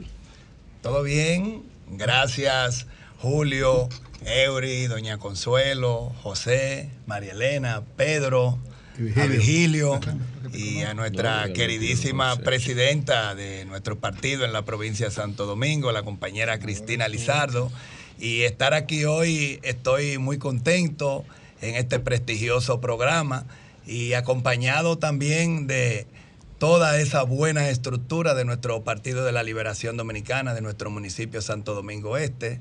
Nos llena de mucha satisfacción y mucho compromiso de seguir trabajando, siempre pensando en nuestra gente de nuestro municipio Santo Domingo Este. Bueno, eh, la de Luis Alberto es una de las candidaturas más sólidas que está presentando el PLD en este proceso eh, hacia las municipales y eh, es un candidato eh, puntero en, Santo Domingo Este. Entonces, Luis, ¿por qué, ¿por qué busca la alcaldía? ¿Cuál es tu propósito al alcanzar la alcaldía de Santo Domingo Sí, Este? Rápidamente expresarte que Luis Alberto aspira a ser alcalde de nuestro municipio Santo Domingo Este, porque tengo una visión clara del municipio que tenemos y el municipio que queremos. Y tengo tres principales propósitos. El primero es nosotros rescatar nuestro municipio de Santo Domingo Este, nosotros convertir a Santo Domingo Este en una ciudad ante todo limpia, organizada, ordenada. Y tercero, crear las condiciones para nosotros construir obras de infraestructuras que vayan en beneficio de nuestros pobladores de Santo Domingo Este. ¿Y por qué habla de rescatar a Santo Domingo Rescatar- Este? ¿En qué condiciones está actualmente? En las condiciones que Santo Domingo Este se encuentra actualmente es muy preocupante. Santo Domingo Este sigue con muchísimos vertederos improvisados por todas nuestras calles. Debo expresarte, María Elena, y un buen dato que es bueno que ustedes puedan manejar. Santo Domingo Este actualmente está produciendo más de 1.200, 1.500 toneladas de basura todos los días y lamentablemente la actual gestión solamente están recogiendo 800, 900 toneladas de basura, en la que 500 y 600 toneladas se quedan en todas nuestras calles y en todos esos vertederos improvisados. Y ustedes saben todo el daño que eso le crea a la salud nuestra de allá de Santo Domingo Este. ¿Y qué usted propone para poder resolver eso? Porque definitivamente, de ser así, esta alcaldía tiene limitaciones. ¿Cómo podría recoger toda la cantidad de basura que se produce? Muy buena pregunta, María Elena. Tan pronto nosotros nos juramentemos y lleguemos al ayuntamiento, nosotros en nuestro plan de 100 días que nosotros vamos a poner en ejecución, debo de darle como primicia que nosotros, dentro de esas primeras ejecutorias, es nosotros hacer un plan de emergencia con operativos de limpieza por todo nuestro municipio Santo Domingo Este.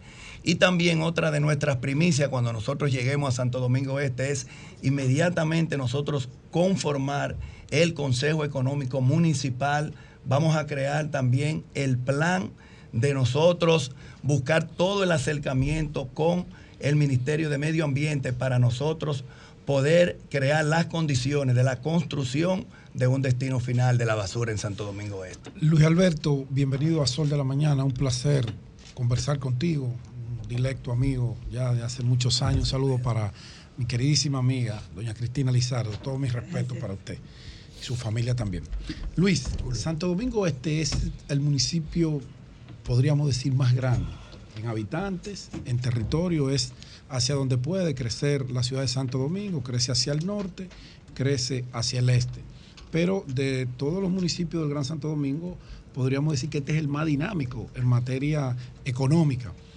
Pero tiene problemas, como bien tú señalas, de recogida de basura y uno hasta se extraña porque dos candidatos eh, de la oposición se han sentado y han descrito que la basura sigue siendo un dolor de cabeza y que no ha mejorado, pero las actuales autoridades dicen que todo eso cambió, que ya eso era cosa del pasado, del dispendio y todas esas cosas. Eso por ahí. Pero me gustaría saber, en materia de reordenamiento del municipio Santo Domingo Este y eh, lo que tiene que ver con la movilidad dentro del municipio, que es bastante grande porque, créeme, yo doy lo que no tengo por no cruzar para aquel lado porque es un caos moverse, casi más que la capital dominicana. Terrible. Así es, Pedro. Debo responderte que el tránsito en nuestro municipio Santo Domingo Este sigue siendo un dolor de cabeza porque no hay una planificación bien definida con el tema de la movilidad no solamente vehicular, a nivel también de la movilidad peatonal también, porque tenemos que pensar también en nuestra gente. Y nosotros tenemos un diagnóstico y está bien claro y definido que nosotros vamos a integrar un plan de acción donde vamos a estar haciendo esos acuerdos con las instituciones del Intran, de la DGC, y nosotros poder seguir creando y propiciando las condiciones de poder seguir asfaltando mucho más calles, porque eso impide la libre movilidad de tránsito de los vehículos cuando tenemos nuestras calles con muchos hoyos, con falta de bacheo. Vamos a seguir trabajando nosotros también para la instalación de más semáforos. Vamos a seguir trabajando para gestionar también que se sigan construyendo mucho más pasos a desniveles y ante todo la educación ciudadana. Tenemos que seguir trabajando con la concientización de nuestra gente. Elvio Alberto, una de las cosas que ha hecho el actual alcalde de Santo Domingo Este es que el ayuntamiento asuma de manera particular compra de camiones y todo lo que tiene que ver con la recogida de la basura. Antes eso estaba tercerizado, eran empresas que le daban servicio. Eh, cuando seas elegido, en caso de que seas elegido alcalde, ¿mantendrías esa misma orientación o la variarías? Nosotros, tan pronto nos juramentemos, nosotros vamos a estar con nuestro equipo técnico haciendo las debidas licitaciones y evaluaciones, porque está más que demostrado que la tercerización es el servicio que brinda eficiencia.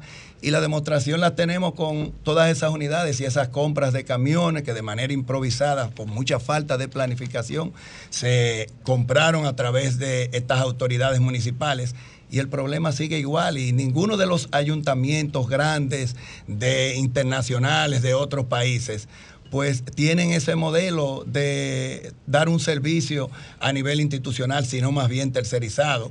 Y nosotros, como administración, como alcalde, como un gerente, nosotros lo que vamos a velar es que se cumplan todos esos contratos contractuales dentro del ayuntamiento y esas empresas privadas.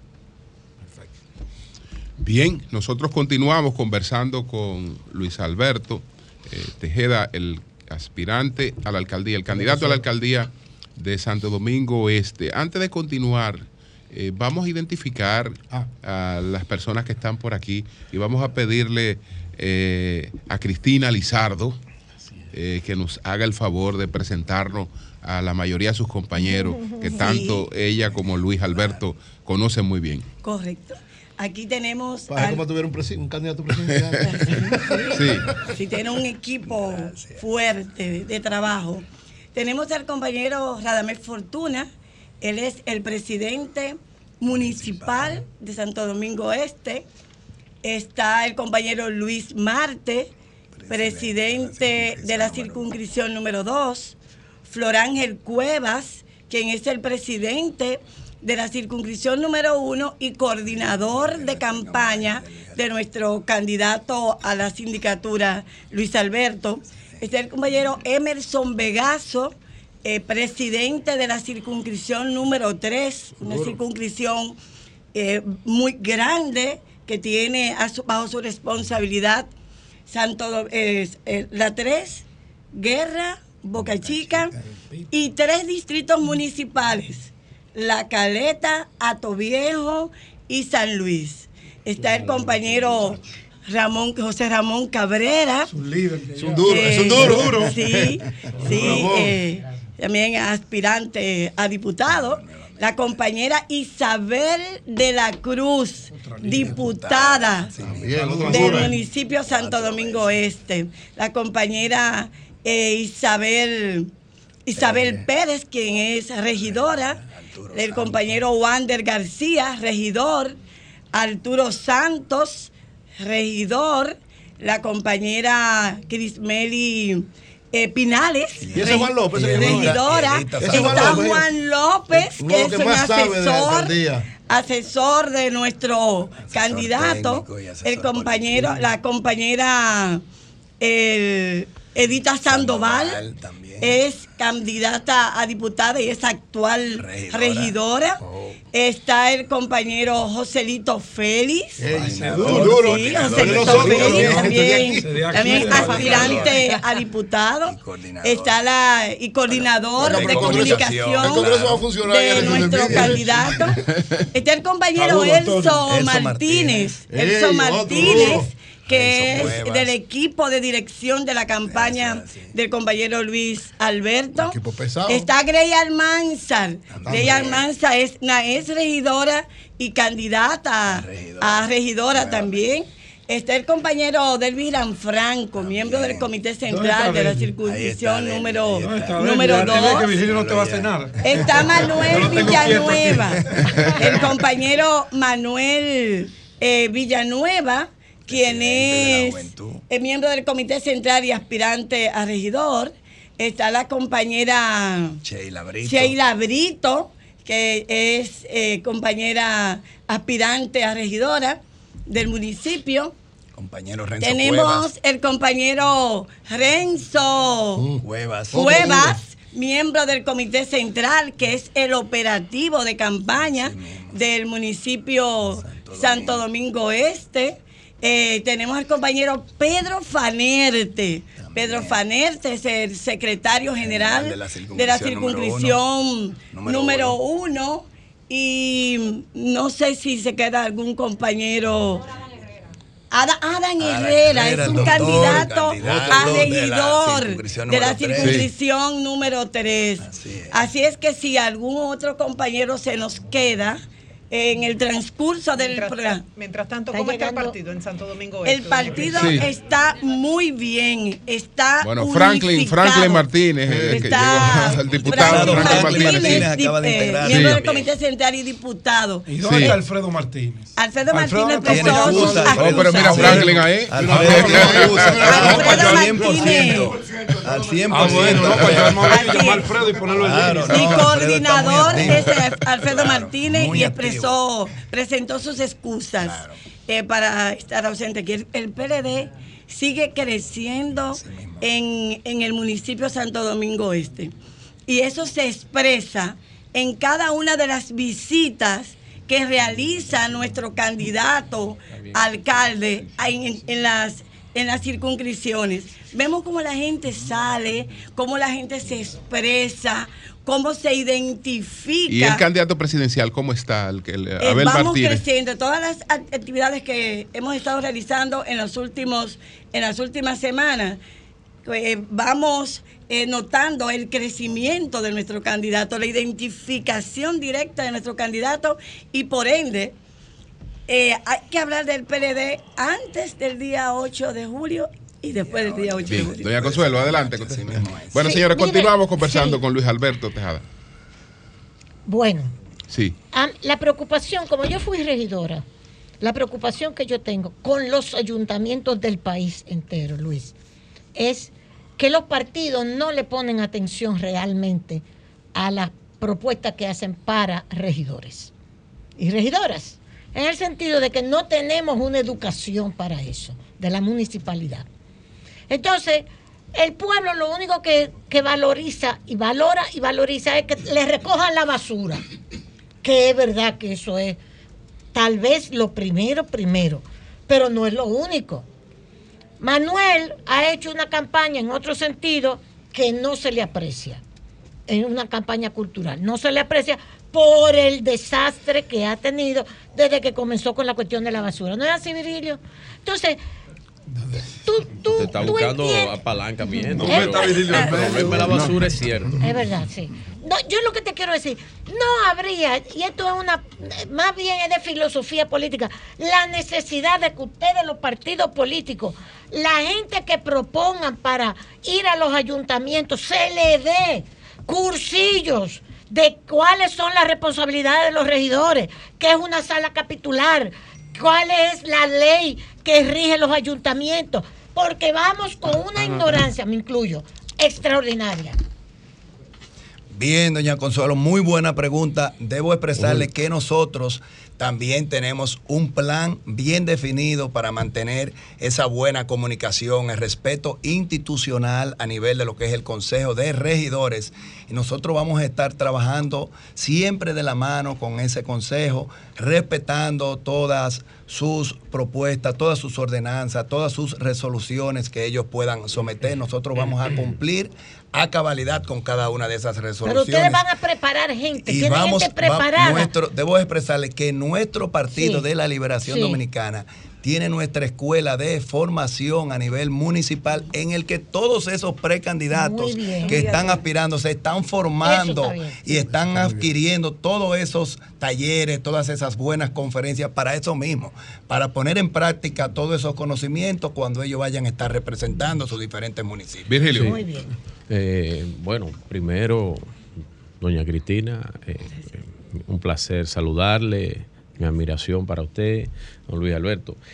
Eh, parece que el PLD tiene su mejor eh, municipio del país completo. Inclusive, mucha gente pensaría que Santiago fuera el, el, el, más grande bastión ahora mismo, dado que el candidato presidencial del partido es de Santiago, pero eh, es el municipio de Santo Domingo Este.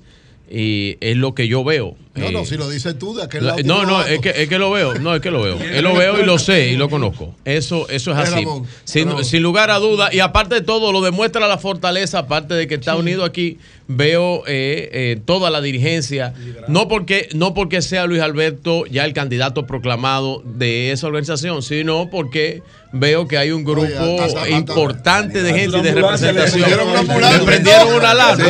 Luis Alberto, el tema, y yo voy otra vez con el tema. Has Saludos hablado para tema- Danilo Mesa ahí que se Sí, incorporó. Mesa también. anda por ahí. Sí. El, el tema, el tema de los de los desechos sólidos, eh, ya hablaste de la recogida. A mí me llama mucho la atención el tema que tiene que ver con el depósito final de los desechos sólidos. El presidente de la República emitió un decreto que tiene que ver con lo el, el fideicomiso sobre sobre eh, el eh, el eh, Los, eh, los residuos el residuo sólidos, sólido, pero sobre, sobre todo el, el relleno sanitario, que es el paso próximo de lo que debemos hacer. ¿Qué opinas de eso? ¿Hay alguna iniciativa que haya tomado eh, tu plan de gobierno municipal con respecto a ese fideicomiso y a esa nueva etapa de los desechos sólidos de la República Dominicana? Claro que sí, nosotros tan pronto nos juramentemos el 24 de abril, nosotros, nuestro equipo técnico le estará dando fiel cumplimiento y seguimiento a la ley de manejo de residuos sólidos, la 225-20, y como te lo expresé hace unos minutos, de que vamos a estar haciendo esas gestiones de acercamiento con el Ministerio de Medio Ambiente para nosotros identificar el lugar idóneo para la construcción de ese destino final que es un dolor de cabeza para todo nuestro municipio y para todos y muchos lugares de aquí a nivel nacional. Y la ley lo contempla bien claro, de que hay que ya crear las condiciones de esos destinos final para poder tener una mejor eficiencia y un mejor servicio en cuanto a ese manejo de los desechos sólidos. A nivel de oportunidades de, O sea, que hay que construir un, un, un- un- tú hablas de un de un de una planta de una planta o de, de- tratamiento o de estás hablando de, de un relleno sanitario de- es efectivo correcto, es correcto, un nuevo que no dependa necesariamente de Duquesa que ha tenido correcto. grandes problemas en en, nuestro eso. municipio, es pero importante. primero hay que de- identificar el espacio, el lugar y el impacto ambiental Claro. que pueda tener ese lugar. eso, eso es muy importante planes específicos de, de oportunidades para, para los jóvenes sobre todo. Principalmente con los jóvenes, nosotros tenemos que trabajar y ponerle mucha atención, brindándoles las verdaderas oportunidades que es en capacitaciones técnicas. Nosotros tenemos que crear las condiciones para seguir fortaleciendo lo que son esos espacios de laborales, hacer acuerdos con el ITLA, con Infotec y también nosotros hacer acuerdos interinstitucionales de manera tripartita con el empresariado, con el Ministerio de Trabajo y nosotros mismos como ayuntamiento para hacer esas ferias de empleo, seguir orientando a nuestros jóvenes, también para motivarlo, incentivarlo en el emprendimiento.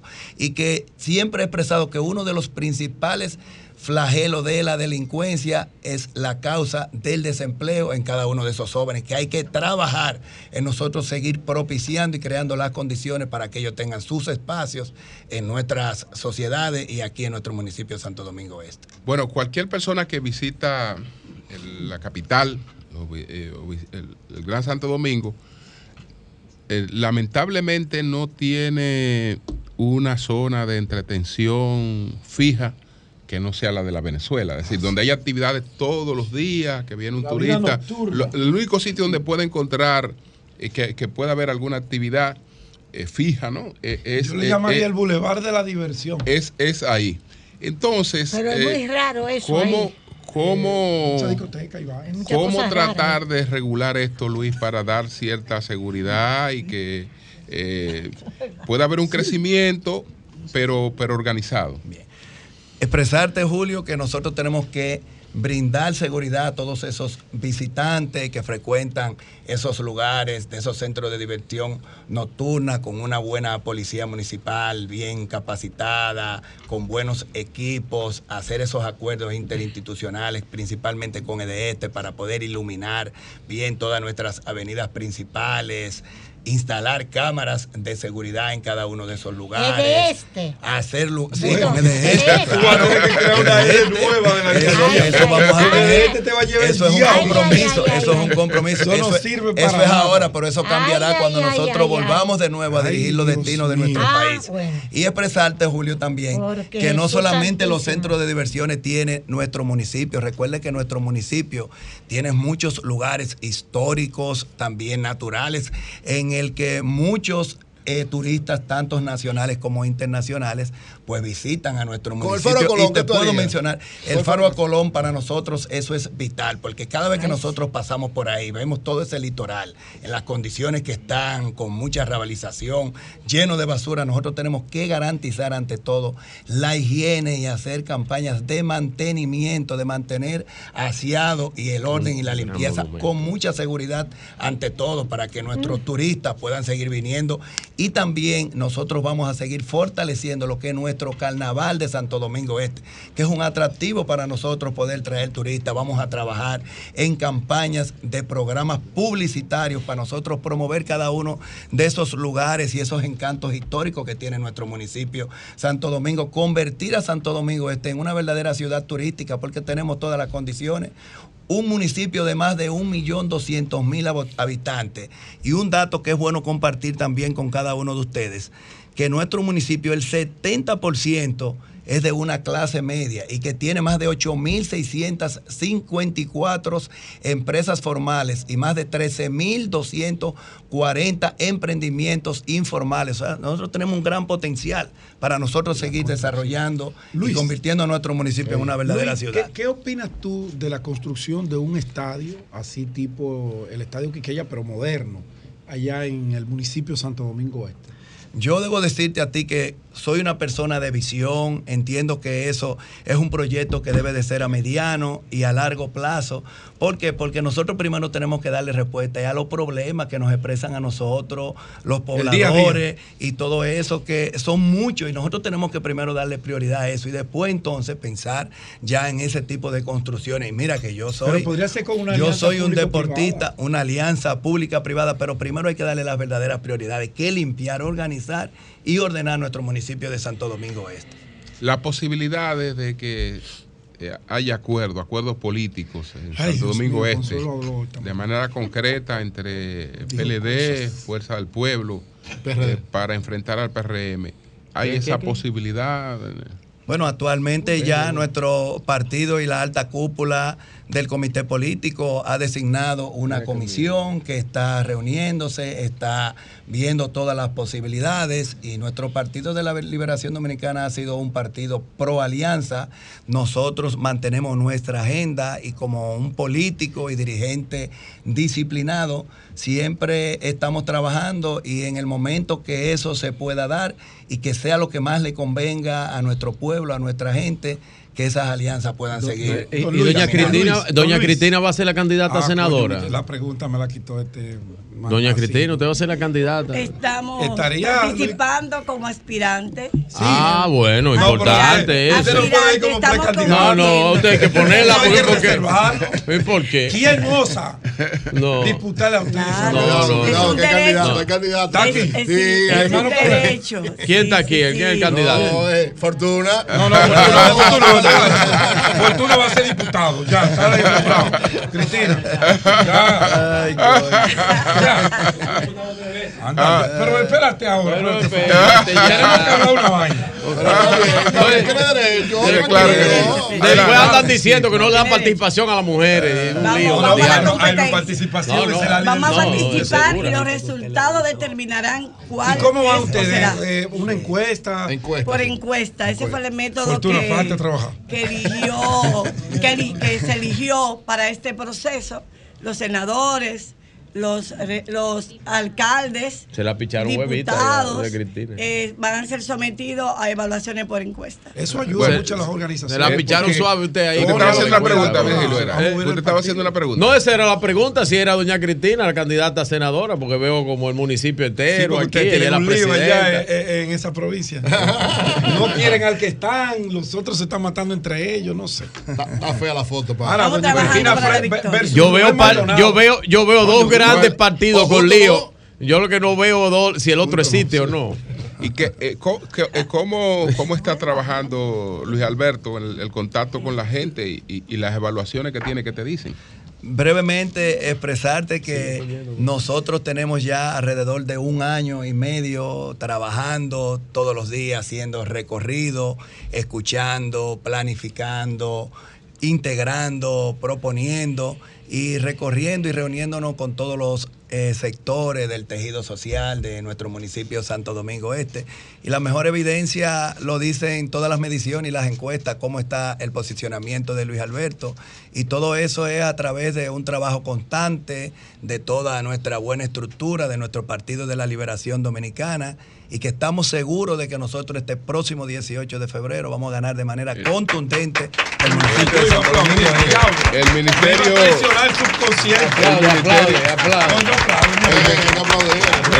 el ministerio de... Tú no tienes candidato ahí, aplaude. Bueno, el Ministerio de ah, Turismo, ¿verdad? el, el Ministerio de Turismo acaba de inaugurar el, el, el remozamiento, ¿no? Sí, sí. La primera etapa del, del, del, Malecón de Santo del Domingo malecón Este. de Santo Domingo Este.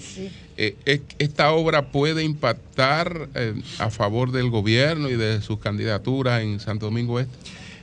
Debo decirte que para nuestros municipios es una obra encantadora porque tenemos que saber reconocer que está en, ubicado en el mejor lugar que tiene nuestro municipio Santo Domingo Este, que es esa Avenida España, con todas esas costas del Mar Caribe, pero expresarte que nosotros sabemos lo que estamos haciendo y el trabajo que estamos realizando.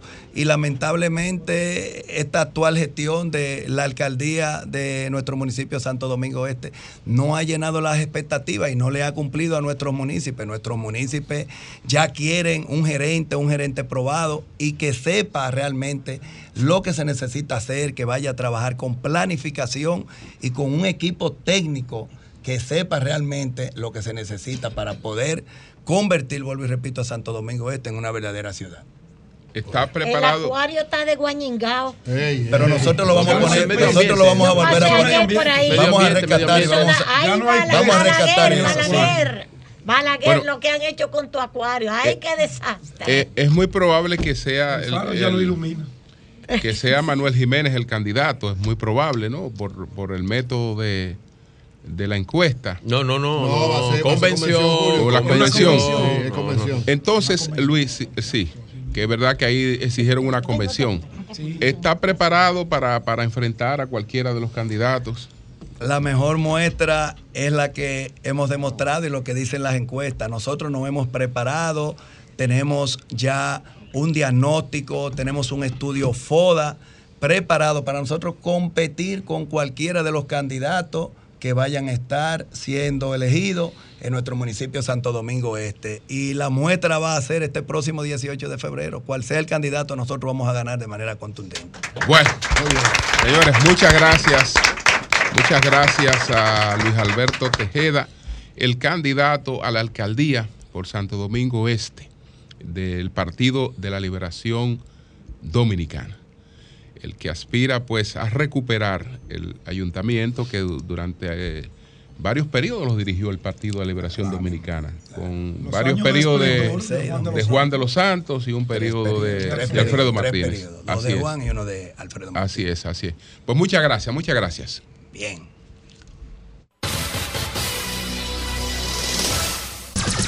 Son 106.5. Bueno, aquí está Deli Gerasme que dice que hay acuerdo y que él tiene Mucho, todos pero los la detalles. fiera, yo no entendí Vamos a escuchar a Deli. Deli, ¿qué es lo que hay hasta No ahora? entendí eso, fiera. Buenos días, buenas tardes, dominicanos de todo el mundo. Buenas yo voy a dar una información. Deli está en Europa. Ah, tú estás en Europa. Oye, yo voy a dar una información oficial. Adelante. De la cual estoy autorizado a dar. Ok. Hay una negociación cierta y real entre la Fuerza del Pueblo y el Partido de la Liberación Dominicana. Esa negociación la encabeza una comisión del PLD que maneja, dirige Rubén Bichara y Danilo Díaz. Y la de la Fuerza del Pueblo, Nicolás Calderón, Natanael Concepción y Roberto Rosario. Están autorizados por Abel González. Abel Martínez, el candidato presidencial del PLD por Danilo Medina, el presidente del partido. Y en el caso de la Fuerza del Pueblo, por Leonel Fernández Reina. Ya están consensuadas 25 provincias. Ese consenso establece o un empate, o una ligera baja, o una ligera alta sobre el PRM y sus aliados. Lo demás son versiones. Estoy diciendo nombres y apellidos. Se han hecho siete reuniones. En dos de esas reuniones participó Jaime David Fernández Mirabal como observador, porque él no es un emisario oficial. Incluso, incluso a instancias de Abel Martínez, se ha establecido tentativamente el día 10 de agosto para anunciar la alianza. Y más aún, hay un punto en el que todavía hay desavenencia porque se está jugando a la segunda vuelta. Y hay dos puntos de discusión. Uno es que si hay una segunda vuelta, el partido que quede en segundo lugar recibirá el apoyo del PLD o de la Fuerza del Pueblo, sea Leonel o sea Abel Martínez. Y más aún, va tan lejos la negociación que se está permitiendo que síndicos del PLD se vayan al PRM, ganen la sindicatura o la pierdan y como Leonel es el candidato y el líder histórico del PLD, que pudiera retornar al PLD o ir a la fuerza del pueblo después del triunfo de febrero. Esa es la parte más delicada de la negociación que se está haciendo en este momento. Es una información oficial. Julio, tú sabes que yo anuncié el acuerdo de 2015 del PLD de Lionel y Danilo para la reelección. Eh, Dije lo que había pasado cuando el 19 el conflicto entre Lionel y Danilo y que el PPD se iba a convertir en el partido de Lionel. Porque son oraciones oficiales, no es que yo me lo invento. Me pidieron que se lo dijera al país y yo lo estoy haciendo. Todo lo otro son versiones y solo esos nombres pueden contradecir. Entonces yo voy a publicar las evidencias de las conversaciones porque tengo la lista de las 25 provincias que ya están consensuadas. Entre ellas el Distrito Nacional, que solo falta finiquitar algunas conversaciones con los aspirantes a síndico y a senador de ambos partidos. Bueno, pues ahí están esa- esas informaciones de él y vamos a ver, vamos a ver qué pasa porque esta Por, sem- e- por eh, estos lares se decía otra cosa. supe de un encuentro que hizo el ingeniero Miguel Vargas con, con seguidores de él, con su ento- con un entorno cercano de él. Y Sí. él estaba un poco eh, había perdido un poco las esperanzas. de- de Escuché, escuché sobre eso. Había, Bueno, lo había- que Por eso me pasa es- sorprende y eso. estaba hablando de tirar, de tirar la toalla. Sí. Lo que pasa es, yo no sé la posición de Miguelito y no te la voy a cuestionar. Yo estoy hablando de dos comisiones oficiales autorizadas por Danilo, por Abel Martín y por Leonel Fernández, Rubén Bichara, Danilo Díaz, Nicolás Calderón, Natanael Concepción y Roberto Rosario. Bien. Y el de las siete reuniones, Jaime había participado en dos. Y hay 25 provincias consensuadas. Esto es una información oficial. Yo no sé lo de Miguelito, ni voy a dudar de tu versión. Bien. Yo sé de esta versión, la que me pidieron que diera por las redes y que la oficializara en el Sol de la Mañana, que es el programa de Latinoamérica que más se escucha. Gracias, Gracias, gracias, muchas gracias. Y a Julio Martínez Pozo. Muchas gracias, hermano. Gracias, gracias. Cambio y fuera. Bacalao de mar. Ya tú lo sabes. Para tus comidas buenas, rápidas y a buen precio. Bacalao de mar. Porque solo tienes que destapar la lata y ya está listo. No tienes mucho tiempo. Bacalao de mar. Destapas la lata y ya está listo. Ya tú sabes. Para tus comidas buenas, rápidas y a buen precio. Bacalao de mar. El sol de la mañana,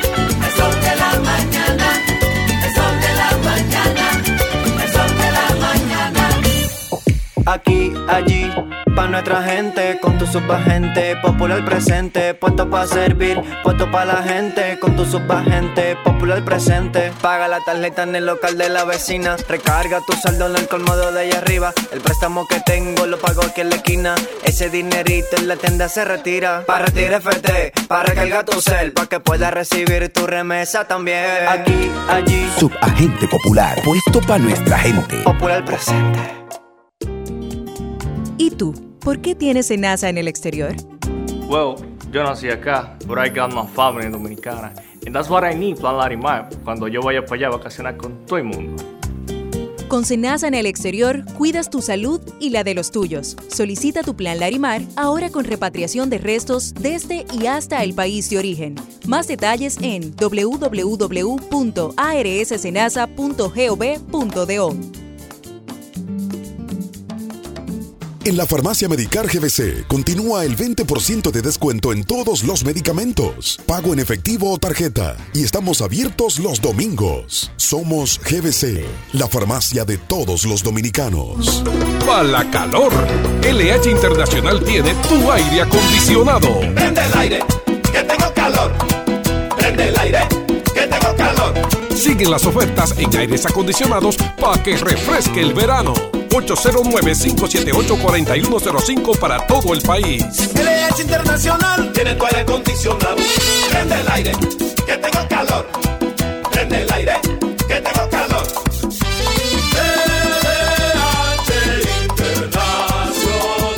Más información en nuestras redes. Nos reunimos aquí hoy para entregar el certificado de graduación en oficios técnicos a 1.115 jóvenes de este programa coordinado por la Unión Europea, la Agencia Española de Cooperación, la Embajada de España en República Dominicana, el Ministerio de la Presidencia y el Ministerio de Economía, Planificación y Desarrollo, llamado Pro ETP 2, ejecutado por el Infotec, a distribuir todos estos muchachos en todas las instituciones, para que uno solo no se quede sin empleo, porque ese será el éxito del programa. Infotep, capacitar es progresar. Sol 106.5, la más interactiva. Una emisora RCC Miria.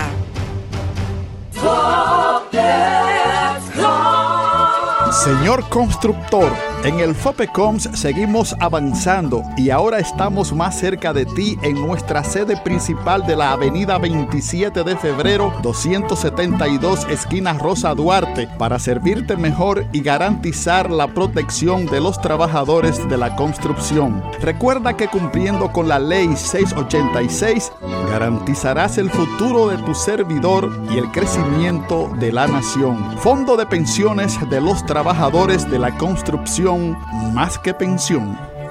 Prepárate porque este lunes 31 de julio, el escenario más internacional del Caribe, Jackset, presenta a los dueños indiscutibles del swing, los hermanos Bomba, los hermanos Rosario. Una fiesta inigualable este lunes 31 de julio. Con los hermanos Rosario en el ambiente más exclusivo de la ciudad, Jackset. No te quedes fuera, ven y sé parte de esta noche. Con los hermanos Rosario en Jackset. La fiesta inicia a las 10 y 30 de la noche. Información 809-535-4145. WhatsApp 829-761-3145. Lunes 7, Toño Rosario. Dar el primer paso nunca ha sido fácil, pero la historia la escriben quienes se unen a los procesos transformadores, impactando la vida de las personas en el trayecto. Este es el momento para que te unas a la conformación de los colegios electorales y hagamos un proceso histórico en favor de la democracia. Nuestra democracia. Junta Central Electoral. Garantía de identidad y democracia. Todos tenemos ese ingrediente secreto en nuestros platos. El nuestro es Quesos Michel, tu aliado en la cocina. Santo Domingo, ¿cuál es la vuelta? La vuelta. Calle limpia, la casa, la puerta. Nene, la vuelta. En estas elecciones, ¿con quién que tú cuentas? Nene, la vuelta. Empezamos hasta que cumpla 50. Nene, la vuelta. La vuelta, la vuelta, la vuelta, la vuelta, la vuelta. Nene, y la vuelta. La vuelta, la vuelta, la vuelta, la vuelta, la vuelta. Nene, y la vuelta. Nene Alcalde 2024-2028 Distrito Nacional La noche a mí me dijo que llega el amanecer, que en el cielo se anuncia la salida del astro rey.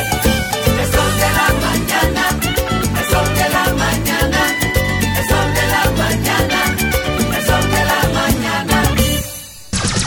Son 106.5.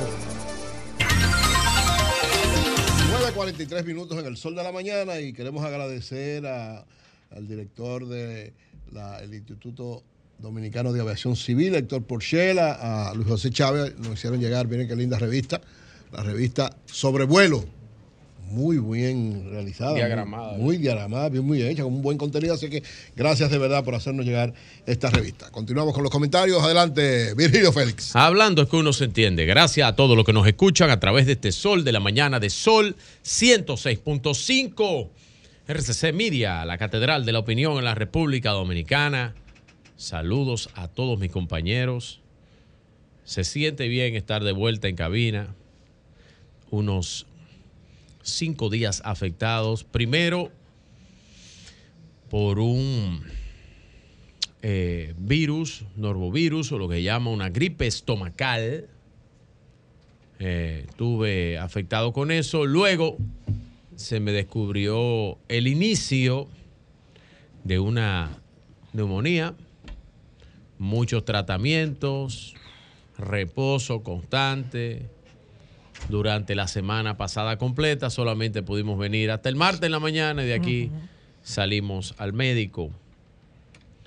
Eh, agradecer las atenciones del Hospital General de la Plaza de la Salud y su Qué bien está y funcionando. su, su Estuve en Sedimar. director médico general, Sí, mi médico personal, el doctor Nepomuceno Mejía, muy bien, muy que bien. siempre nos da un buen trato. Gracias, Sí. doctor. Y gracias a esa gran visión de, de la Plaza de la Salud, ¿De quién fue esa que- visión? De Joaquín Balaguer. De Joaquín Balaguer. Es así. Es así. Tremendo, tremendo centro hospitalario. Coño, Muy a bueno. ti te da la impresión que tú estás en otra parte. es otra cosa. Es que es otra cosa. Increíble. Es otra cosa. Los médicos. parece otro Miren, país. Le voy a comentar y- y- algo. Le voy a comentar Los algo. técnicos y te atienden y, atienden a y todo me el mundo. y- oye, oye, doña, y me, Oye. escu- y me escucha ahora mismo mi cuñado que está en Estados Unidos reponiéndose de una operación. Y mi cuñado vino a hacerse unos chequeos acá. Sí. Y le hicieron los chequeos para un eh, problema de cáncer que tiene en el colon. Y los estudios que mi cuñado se llevó de aquí sorprende al médico que lo iba a operar allá diciéndole, wow, cuánta calidad de la imagen en los estudios que nos trajeron de República Dominicana. Los estudios fueron hechos en el Hospital General de la Plaza de la Salud. O sea que Sí, para los que hay veces que creen que la medicina aquí es de alto nivel, la medicina en grandes centros, que está al alcance de todos, eh, como en la plaza, como en muchísimos otros sitios. Yo me hago un chequeo VIP, un chequeo, como se llama, ejecutivo, el cual me chequean todo una vez al año y lo hago ahí en el centro de la Plaza de la Salud. Agradecido siempre de eso y de las atenciones eh, de su director médico general, el doctor, el doctor Mejía, doctor Nepomuceno Mejía. Miren, Muy bien. eh, ayer era el Día del Padre. Felicidades para todos los padres. Igual de la para ti. República Dominicana. ¿Qué te regalaron? ¿Pantaloncillo? Me y regalaron media? camisas, pero lo mejor que me regalaron mis hijos es que me lo pasé con ellos. Claro. Y hicimos cosas juntos con mis hijos, porque uno, el tiempo, uno trata de tener tiempo también. Para Pero sí, como estuve recluido. A ustedes los papás lo que le con- regalan es que pantaloncillo No, y media. no, no. El que me regala un par de pantaloncillos a mí tiene que embrujarse conmigo. Porque ya eso pasó de moda. Hay muchísimas cosas que le pueden regalar a uno. Aparte de todo, dice un amigo, yo no comparto eso, que cuando lo regalan el padre, uno se regala uno mismo. Porque, ¿por qué con los cuartos de uno? No sé si es verdad esa vaina. No pasó conmigo, pero me dice un amigo ayer, me decía eso. También quiero agradecer a todos los que se preocuparon por mi salud cuando aquí eh, lo informaron. Mucha gente me escribió y se comunicó conmigo.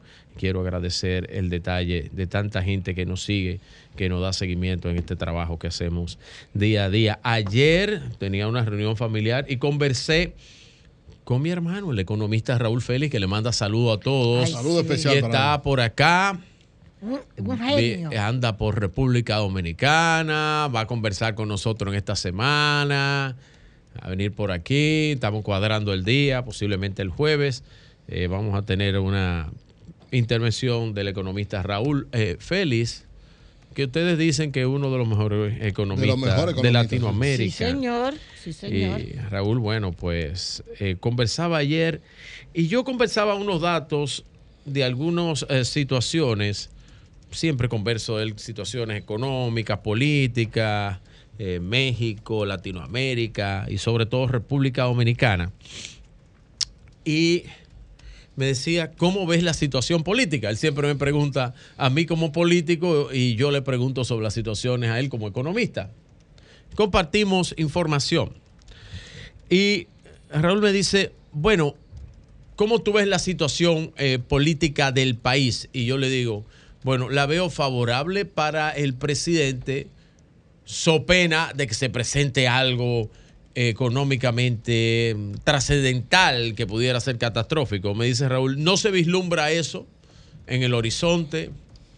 Lo, lo único que te pudiera decir que si ustedes están muy acostumbrados a más del crecimiento de más de un 5% debido a la situación internacional y a todo lo que está pasando en el mundo, ustedes van a tener un crecimiento bueno en Latinoamérica, pero no es un 5%.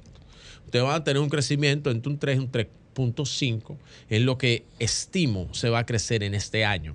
Si eso influye mucho sobre el dominicano, ¿En Latinoamérica o aquí? acá, él está hablando de República Dominicana. Exacto.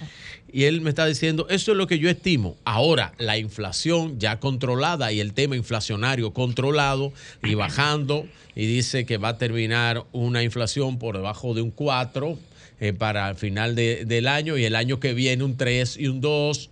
Dice él que esos datos pudieran ser alentadores para el tema de las elecciones. La Estamos semana haciendo pasada, y no se habló de eso, yo creo que aquí en el programa no lo hablamos. Yo estaba esperando que Eury lo dijera. Eury, tú no lo dijiste. ¿El qué, de qué? Que la Reserva Federal volvió a subir. Sí, yo lo un- dije. Yo lo, dije, sí, en un el cuarto día- de tasa de Sí, interés. yo lo dije el día Sí. que estaba haciendo la evaluación de la economía Ah. Porque ya en, en Estados Unidos O se sea, están haciendo ajustes, ajustes finales.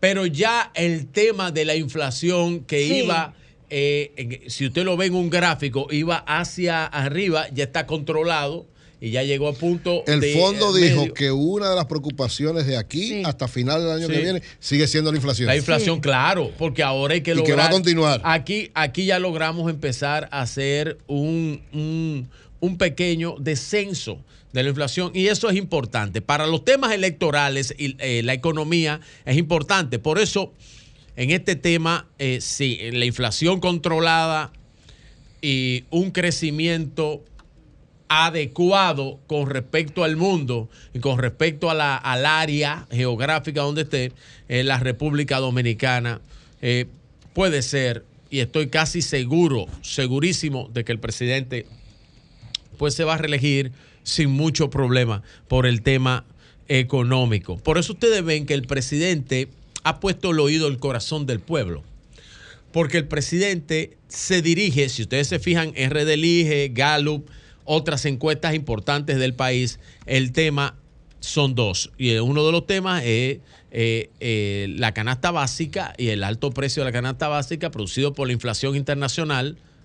Y el otro tema es la inseguridad ciudadana. Por eso el presidente hoy está en la policía. Que mucha gente enfrentaron y dijeron esa, que esa medida de que el presidente todos los lunes estuviera en el Palacio de la Policía era un absurdo. No, pues el presidente se lo toma muy en serio. El presidente todos los lunes está yendo a la policía para tratar los temas de seguridad ciudadana punto por punto. Y eso es muy importante.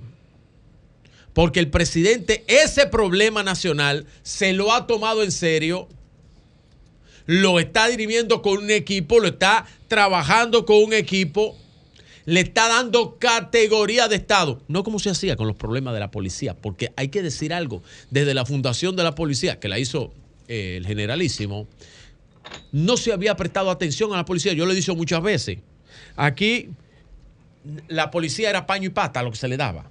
O si había un problema puntual, como le decían, mano dura, apretaban un chin y ahí quedaba la cosa y luego volvía. Pero la verdad es que el presidente ha trabajado un plan con una secuencia, con un trabajo, con un seguimiento en prueba y error, estableciendo lo que importa con el tema de la policía para darle frente a esa problemática que la gente siente porque el presidente sabe que lo siente y el presidente a esto le está prestando atención, así como le ha prestado atención al tema económico, a los temas económicos, inflacionarios, los temas de la comida, por eso los subsidios, por eso el aumento de todo lo que tiene que ver con los planes sociales y supérate, porque el presidente sabe que eso está en el corazón de la gente y el presidente quiere resolverle los problemas a la gente. Por eso yo entiendo que el presidente se Pero- va a presentar pero, escúchame que te sin ningún tipo de problema. No, Escúchame maestra, que te adelante. Sin ningún tipo de problema una creo que reelección. oí a nuestro compañero y camarada José Lalú decir que eso, eso no hay planificación. ¿En qué? Sobre la prevención de la, segu- la- la- Bueno, la- porque no es un estado preventivo. La, la planificación. José es habla un- de eso, La directo. planificación es un valor del desarrollo, no de la pobreza. Pero se en la pobreza tú no te puedes posi- Se planificar. está planificando bien ahora. No debería. Es lo que te debería porque decir. ya no somos pobres. O sea, ya nosotros no somos un país de extrema pobreza. lo que dice José? Ya hay no, que, yo estoy de ya hay que que pasar dice de la José. improvisación, de la administración de la miseria Sí. a la planificación. Eso se hace cuando tú cuentas con recursos. Por ejemplo, usted sabe que nosotros tenemos el presupuesto de nosotros solo en educación, que son 236 mil millones de pesos, es mayor que el presupuesto general de Haití entero. Sí. Sí. Oye, ¿tú estás oyendo? Sí, El sí, solamente en educación nuestro es mayor que el de Haití entero. claro. O sea, ya tú tienes recursos suficientes como para planificar la agenda, Sí. para programar pero la que no, agenda. la- pero como que Ahora- lo que a mí me preocupa es estas reuniones, porque es que el problema de la seguridad, que tú lo tratas siempre y tienes todos tus estudios sobre esto, eh, estas reuniones con la policía y estas cosas, ¿van por buen camino? ¿Van? Porque es que yo siento que no. Bueno, pero lo- ¿Tú lo- no, no, pero doña, ¿dónde doña, la, los en los países, en los países ¿Qué presidencialistas, es lo bueno, que la los- gente misma no, pero es que los siente? resultados que usted no tuvo en 60, más de 60 años, con una policía totalmente desfasada, atrasada, Sí, una policía trujillista todavía, Es digo, cierto, por el método en que fue constituida, Sí. no se va a cambiar en tres años. Ahora el presidente le está dando la atención que nadie le había dado a la Policía Nacional y al tema de la inseguridad ciudadana. Por eso es que yo digo que en esos dos principales problemas nacionales, primero, uno, la economía, que el presidente le ha prestado atención y que ayer conversaba con Raúl y me dice, ya la inflación en República Dominicana es un tema controlado.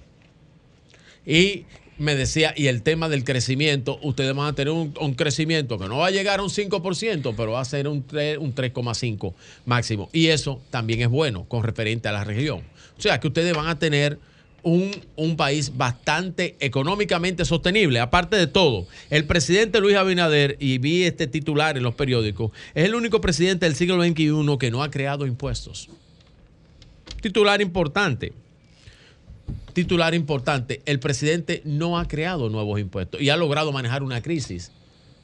O sea que el presidente en su tema económico y el tema de inseguridad y el tema de la policía se lo ha tomado muy en serio. Esos son los dos únicos escollos que presentan todas las investigaciones de mercado que hablan sobre el presidente. Por eso el presidente se mantiene puntero en todas las encuestas realizadas en el país y no va a tener y no va a tener ningún problema con presentarse a la reelección y creo que con la economía y el eh, controlada y el problema de seguridad ciudadana controlado, el presidente va a ir en coche 2024-2028. Cami fuera.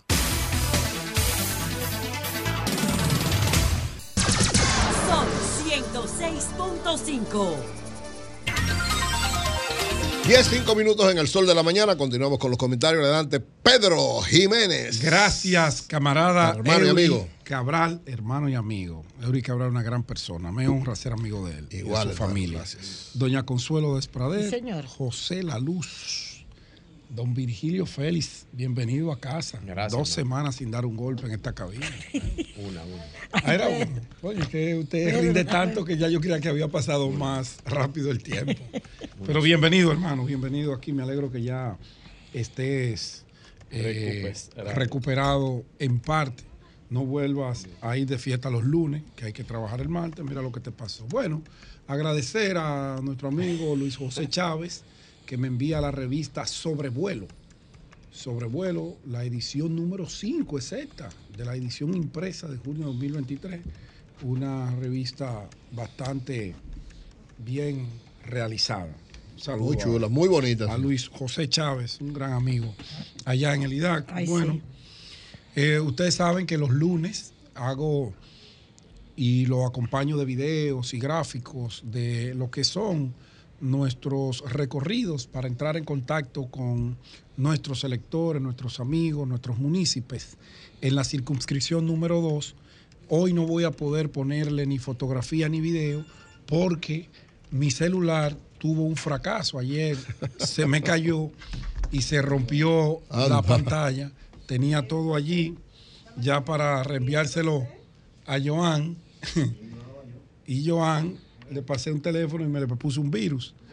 Pero bueno, eh, pero sí debo agradecer a la gente de Pueblo Nuevo, ahí en Cristo Rey, eh, Humberto García, Irene, a todo su equipo allá que nos acompañaron en ese recorrido del pasado viernes, a Nicú, Nicú, dirigente histórico del Partido Reformista, que está apoyando nuestra candidatura. Nicú es un emblema ahí en Pueblo Nuevo, próximo a Los Ángeles Custodio, la zona del Benito Juárez, el Liceo Benito Juárez.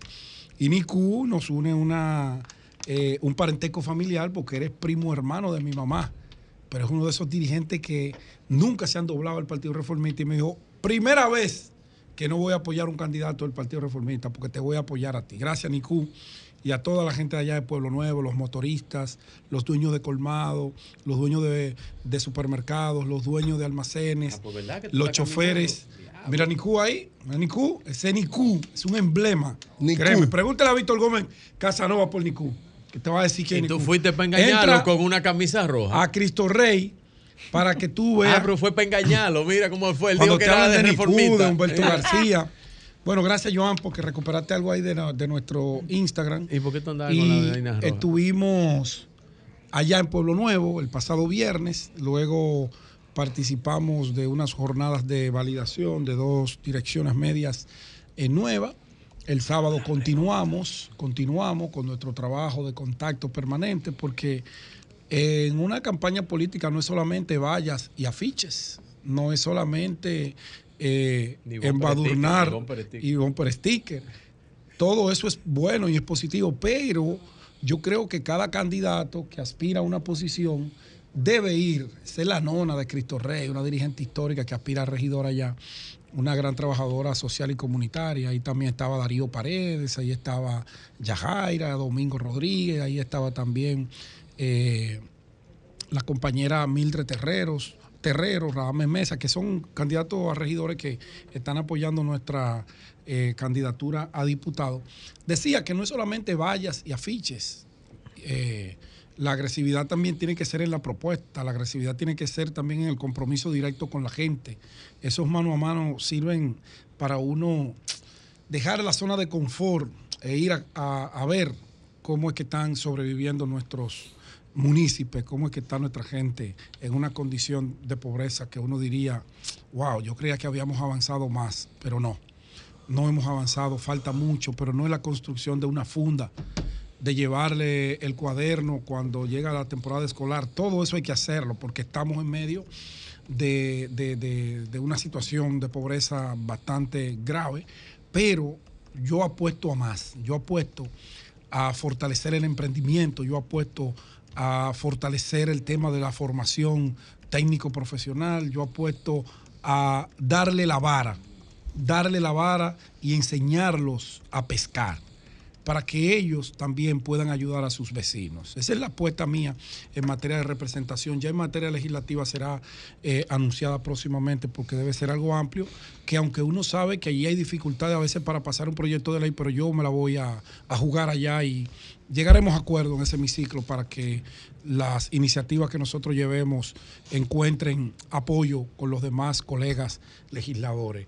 Eh, estuvimos en la puya, en la puya ya acompañado del guardia. El guardia es un emblema. En la puya tú no puedes entrar si no estás con Los el guardia. no pueden ser políticos. No, el guardia le dicen de cariño. Ah. Ha sido un dirigente eh, desde el viejo partido hasta este que, y un dirigente social y comunitario de allí. Es mi coordinador político allá en La Puya.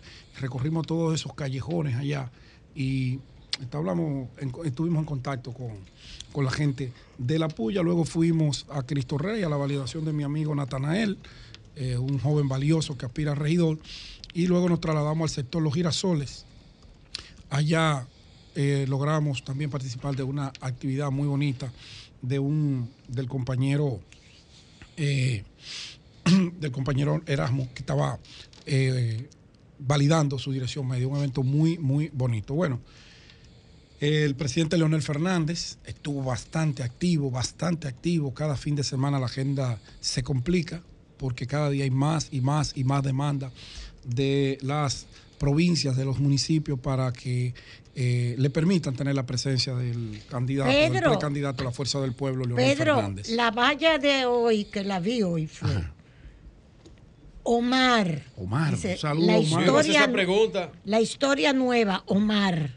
Creo Dice, que no, dice la así. historia continúa. La historia continúa. Sí, la lo que- nueva yo- historia, yo quería, pero dice pre- el- nueva. eh, yo quería preguntarle eso porque hubo una campaña de expectativa y O sea, no dice lo cargo. entendí porque la campaña de expectativa tenía un- un- unas letras que decían senador o alcalde Sí. y entonces ahora no dice ninguna, la historia continúa, o sea, Sí. y quería Es preguntarle que Omar a está Pedro. construyendo una historia política Pero la está República bien, pero Dominicana. Que por cierto, Pedro, muy bien hecho, muy bonito el, la- el cara a cara que El hicieron cara a cara Leonel con- Fernández y, di- ayer para el Día del Padre, Leonel Omar y y Omar. Leonel. Muy muy buena, las Muy preguntas bueno. muy Sí, buenas, muy, muy bien manejado, de Muy- verdad. muy natural, muy humano. Se vio muy, muy, muy chulo, muy bien, muy bien. muy bien que logrado. No, Felicito a que le hizo esa Omar, producción. Omar tiene, Omar tiene unas características especiales. Pero ojalá y duende, me digan qué es lo que duende. va a hacer Omar. Porque dice García yo le di un consejo. duende. Oiga, doña, yo le di un consejo.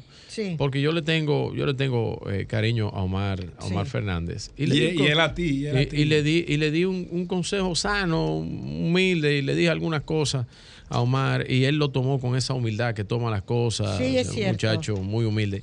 Y yo le dije algunas cosas a Omar que, que me gustaría que él pero no sé, algo, algo no me cuadró ahí en esa campaña de, de- de expectativa, de marketing. Y ojalá y no sea lo que yo estoy pensando, ojalá y no sea eso, porque eh, no, si, fu- si fuera así, él no necesitaba eso en su campaña, ni en su, ni en su parte electoral, ni en su parte de crecimiento político. Ojalá yo, no. te, yo te dije que Omar no hace nada improvisado. Omar todo lo planifica, lo analiza y lo consulta.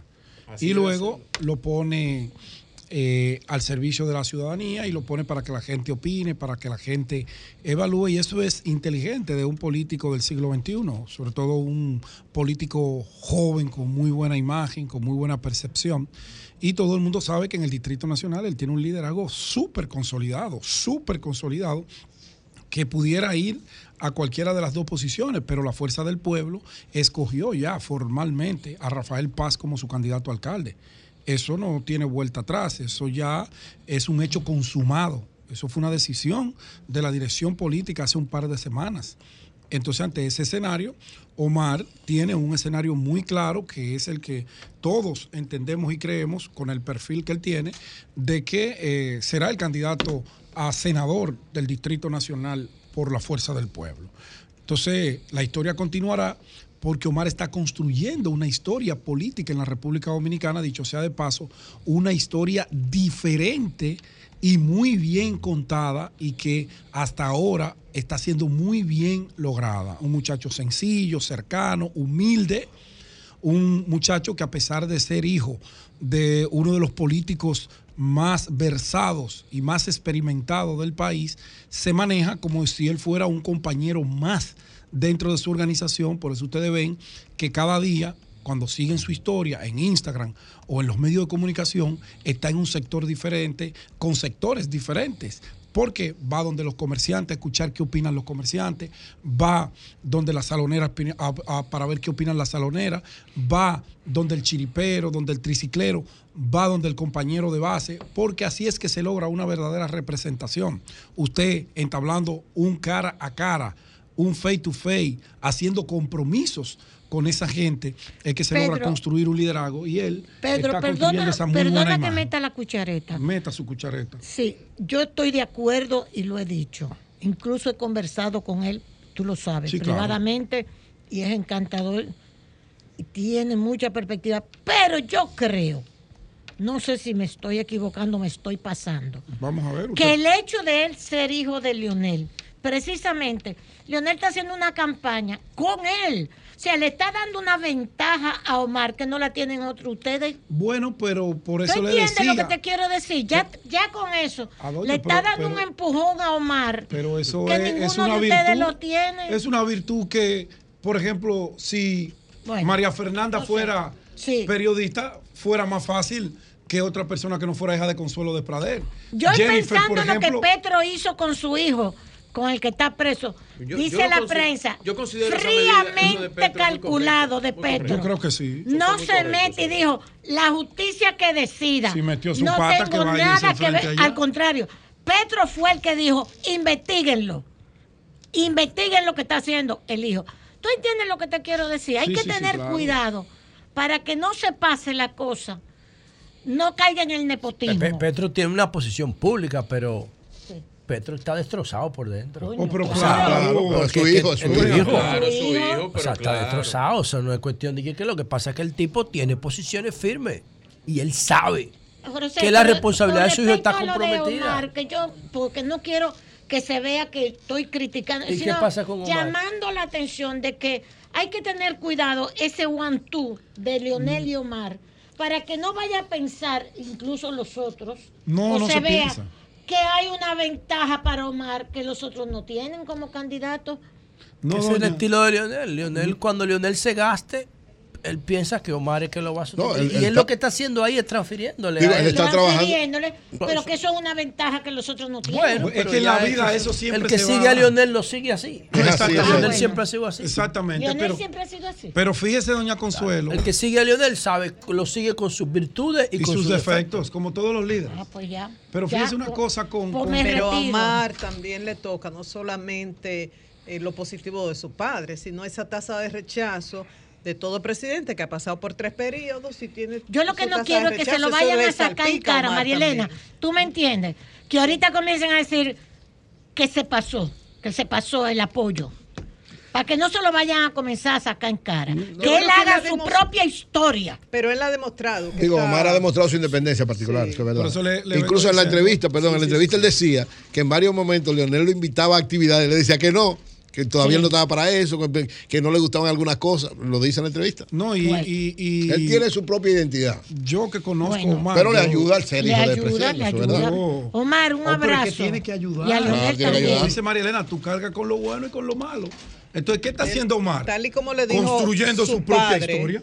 Eres un hombre sencillo. Yo Lo siento, es. yo percibo, intuyo, Sí, podría equivocarme, que él es sencillo. Bueno, Y yo lo que lo he tratado muy no en su mucho, entorno, porque. Pedro va a hablar maravillas de él, ¿verdad? No, es mi amigo. Pero, No, no, no. pero amigo. fuera de Él su es muy bien aquí. Omar es la mi gente, amigo, mira, Virgilio los dice. reportes Sí, sí, sí, son sí, muy sí. Yo sé, positivos, yo de que tiene bien de Omar, sí. capacidad para Omar vincularse con el otro. A Por eso es que yo quiero, porque yo, la poca, con, el poco contacto que he tenido con él, él mismo es encantador. Y lo he dicho. no, no, él es muy difícil. Entonces, lo que no quiero es que vayan a decir que es porque es hijo de Leonel. No, no, y no. que, porque la gente es así. porque lo es, es hijo de Leonel. ¿Tú entiendes? Sí, pero que no lo, que no lo Yo- aúpe. yo me sentiría Ahora, orgulloso. es como, es como si Juan no Basanta fuera candidato a la presidenta, ¿qué va a hacer Doña Milagro? Apoyarlo, Apoyarlo. y seguir impulsarlo Uno y, siempre quiere tratar de alguna el manera que lo que ella ha logrado también de alguna manera él lo, lo asuma. Lo mismo pasa con Leonel y, no sé, y Omar. No, y uno lo empuja. Porque- espectáculo no me- no famoso me han de tu hija, entendido totalmente. algo así. Eh, un espectáculo ajá. muy bueno. Tierra, Siembra. Siembra era. Antes de irse a Australia. sí, sí, la que presentamos en el... Ajá, fue ella con Fue ella, exacto. Sí, de- así es. Sí, Pero Bueno. tú tienes que apoyarla. porque No, yo la apoyé en todo, no- le serví de apoyo en todos los sentidos, pero ella fue que Bueno. produjo su espectáculo. Y seguirá Bueno, produciendo. Así es. Así es. Bueno, continuando con, con el comentario, este incidente positivo, muy positivo, porque Fíjate. es bueno este tipo de debate que se generen con la gente que quiere ir a ocupar eh, posiciones. Me faltó cuando hablaba eh, de la última validación que asistí el sábado de un gran dirigente allá en los girasoles, Modesto Adames, Lauri, Modesto Ada- Adames, un tipo brillante, cristiano, de familia, Ay, eh, validó su dirección media y qué bueno que ya tú entras a ser un dirigente medio de la Fuerza del Pueblo. Un fuerte abrazo para ti allá. Bueno, eh, cambiando de estos temas políticos, hay otros temas también que nosotros tenemos que abordar. Se ha hablado mucho luego de que se informó de manera oficial que Kenia va a asumir la tarea de ir eh, con, la, con una fuerza conjunta. Ya no será conjunta, será una fuerza keniana eh, de mil hombres, mil policías que irán a Haití para ayudarlo en lo que es la estabilización de un país que tiene más del 60% descontrolado por eh, la presencia activa de las bandas criminales que son las que después de la muerte de Jovenel Moïse han dirigido el Estado haitiano. Ahí hay un gobierno del primer ministro Henry, pero todo el mundo sabe que con las debilidades que tiene eh, institucionalmente Haití, con las debilidades que tiene operativamente Haití en materia de policía, no cuenta con un ejército que puedan ayudarlo a resguardar sus fronteras, eh, apenas una policía muy eh, débil, muy poco preparada, muy mal equipada, se hace difícil competir con esas bandas que controlan no solamente eh, la criminalidad de salir a matar y a secuestrar a todo el que le pasa por enfrente, sino que controlan el tema del narcotráfico. Controlan el tema del narcotráfico, que tienen muchísimo dinero, que tienen mejores armamentos que ellos y por eso ellos se han hecho dueños del territorio haitiano. Yo creo que los mil hombres, policías, pueden ser un complemento y es un paso de avance. Hay que aplaudirlo, hay que eh, apoyarlo en toda su dimensión, pero faltan muchas cosas que la comunidad internacional tiene que entender que necesita Haití. No solamente policías, debe conformarse también un ejército de mil, dos mil hombres, militares entrenados, bien formados, que saben cómo ir a controlar esas bandas, que saben cómo ir a devolverle por lo menos mínimamente la estabilidad a Haití, que la gente pueda salir a las calles, que los comerciantes puedan abrir sus negocios, que las venduteras de los mercados puedan ir a exponer sus productos y sus servicios. Para eso hay que acompañarlo de una fuerza militar, militar, sea keniana, sea camboyana, sea vietnamita, del país que sea. Y mientras más lejos, mucho mejor, mucho mejor. Porque cuando miramos el ejemplo del Salvador, lo que está haciendo Nayib Bukele, usted puede decir, eh, bueno, se violan los derechos humanos y todas esas eh, cosas que la teoría permite expresar. Pero en la práctica, Nayib Bukele está haciendo lo que tenía que hacerse en El Salvador hace muchísimo tiempo. Porque El Salvador era tierra de nadie. A usted le invitaban a un evento deportivo, cultural, político en El Salvador y usted lo barajaba. Usted lo barajaba para no ir a El Salvador, porque usted sabe que allí ni siquiera las autoridades tenían garantía de muchas cosas, porque las maras controlaban todo ese territorio. Bueno, este joven político, con un estilo, con una visión nueva, la ha puesto bajo control, los tiene en la cárcel. No juegan con Nayib Bukele las maras. Prácticamente la ha hecho desaparecer. Le cogieron miedo a Nayib Bukele. Ah, que sí los derechos humanos, pero ¿cuáles derechos humanos? Oye, ellos tienen derechos humanos cuando agarran a una muchachita de 15 años, la violan, la secuestran, le inyectan droga. O cuando agarran un niño de dos y lo ponen a vender droga para ellos, ellos tienen derechos humanos. Ellos piensan en que ese niño tenía derechos humanos. No. Entonces, ahí es el ojo por ojo y el diente con- por diente. Ahí no se aplica cuando hay una inseguridad tan arraigada como la que tiene Haití, que se vaya con complacencia con esa banda. No, por eso tiene que ser un ejército. Pero qué bueno, qué bueno. Ya tenemos mil hombres. Pero además del ejército, además del ejército, ahí hay unos aspectos en materia de reconstrucción social. Oigan bien, reconstrucción social para Haití. A Haití hay que devolverle la educación. A Haití hay que devolverle el sector productivo. Así es. A Haití hay que crearle las condiciones para un fortalecimiento institucional real, con acompañamiento, con asesoría, con ayuda económica. Con dinero. con Ayuda dinero, económica. Claro. Con cuarto. Porque eso no es con teoría. Y siete Así tecnócratas sentados en la ONU, que sus países no tienen ningún maldito problema. Ni ellos tampoco. Así es. Definiendo la, la realidad y el futuro del país más pobre del hemisferio. No. Ahí se necesita dinero, inversión en industrias, en una reconstrucción estructural. También en escuelas, en universidades, en la agricultura, en hospitales. Ay, sí. Que todo eso va a generar desarrollo, va a generar riquezas. Construirle eh, escuelas vocacionales.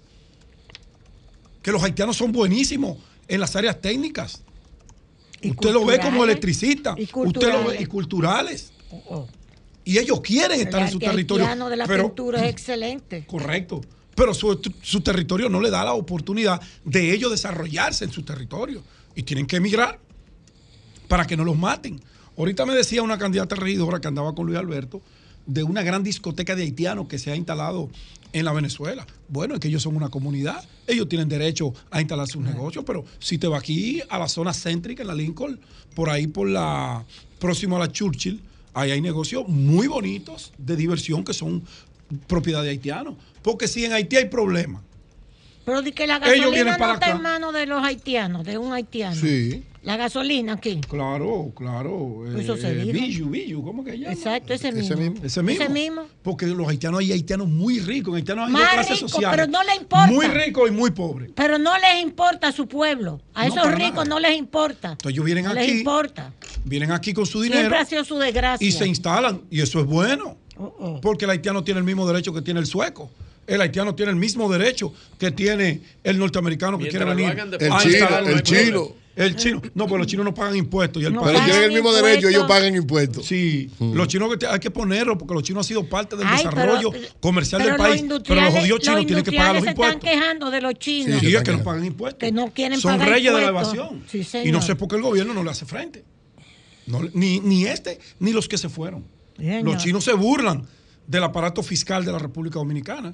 No, no, tienen que pagar impuestos porque eso va en detrimento de los otros sectores productivos. Pero para concluir, decir que yo saludo, yo aplaudo con las dos manos esta iniciativa de Kenia, porque nosotros no podemos meternos en eso. No. Cualquier ayuda a Haití, nosotros tenemos que darla desde aquí para que se manifieste allá, porque cualquier problemita en Haití, la culpa es de nosotros. Y nosotros tenemos que ser bien cuidadosos con eso, seguir en los escenarios internacionales Demandando. demandando el apoyo, demandando la presencia de las potencias, demandando la ayuda, la colaboración y todo esto. Pero Haití, eh, Haití, ojalá y esto ya lo más pronto posible en la próxima sesión de la ONU sea aprobado para que esta gente comiencen a ver la luz al final de un túnel que está bastante oscuro. Cambie fuera.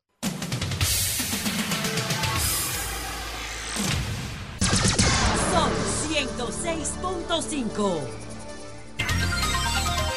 A las 10 y 35 de la mañana, en Sol de la Mañana, el comentario de Eury Cabral. Gracias, Marilena, gracias a todo el equipo. Como siempre, inicio con la palabra de Dios, Mateo 7, 12. Así que todo traten a los demás tal y como quiere que ellos lo traten a ustedes. Es decir, siempre tratar a los demás.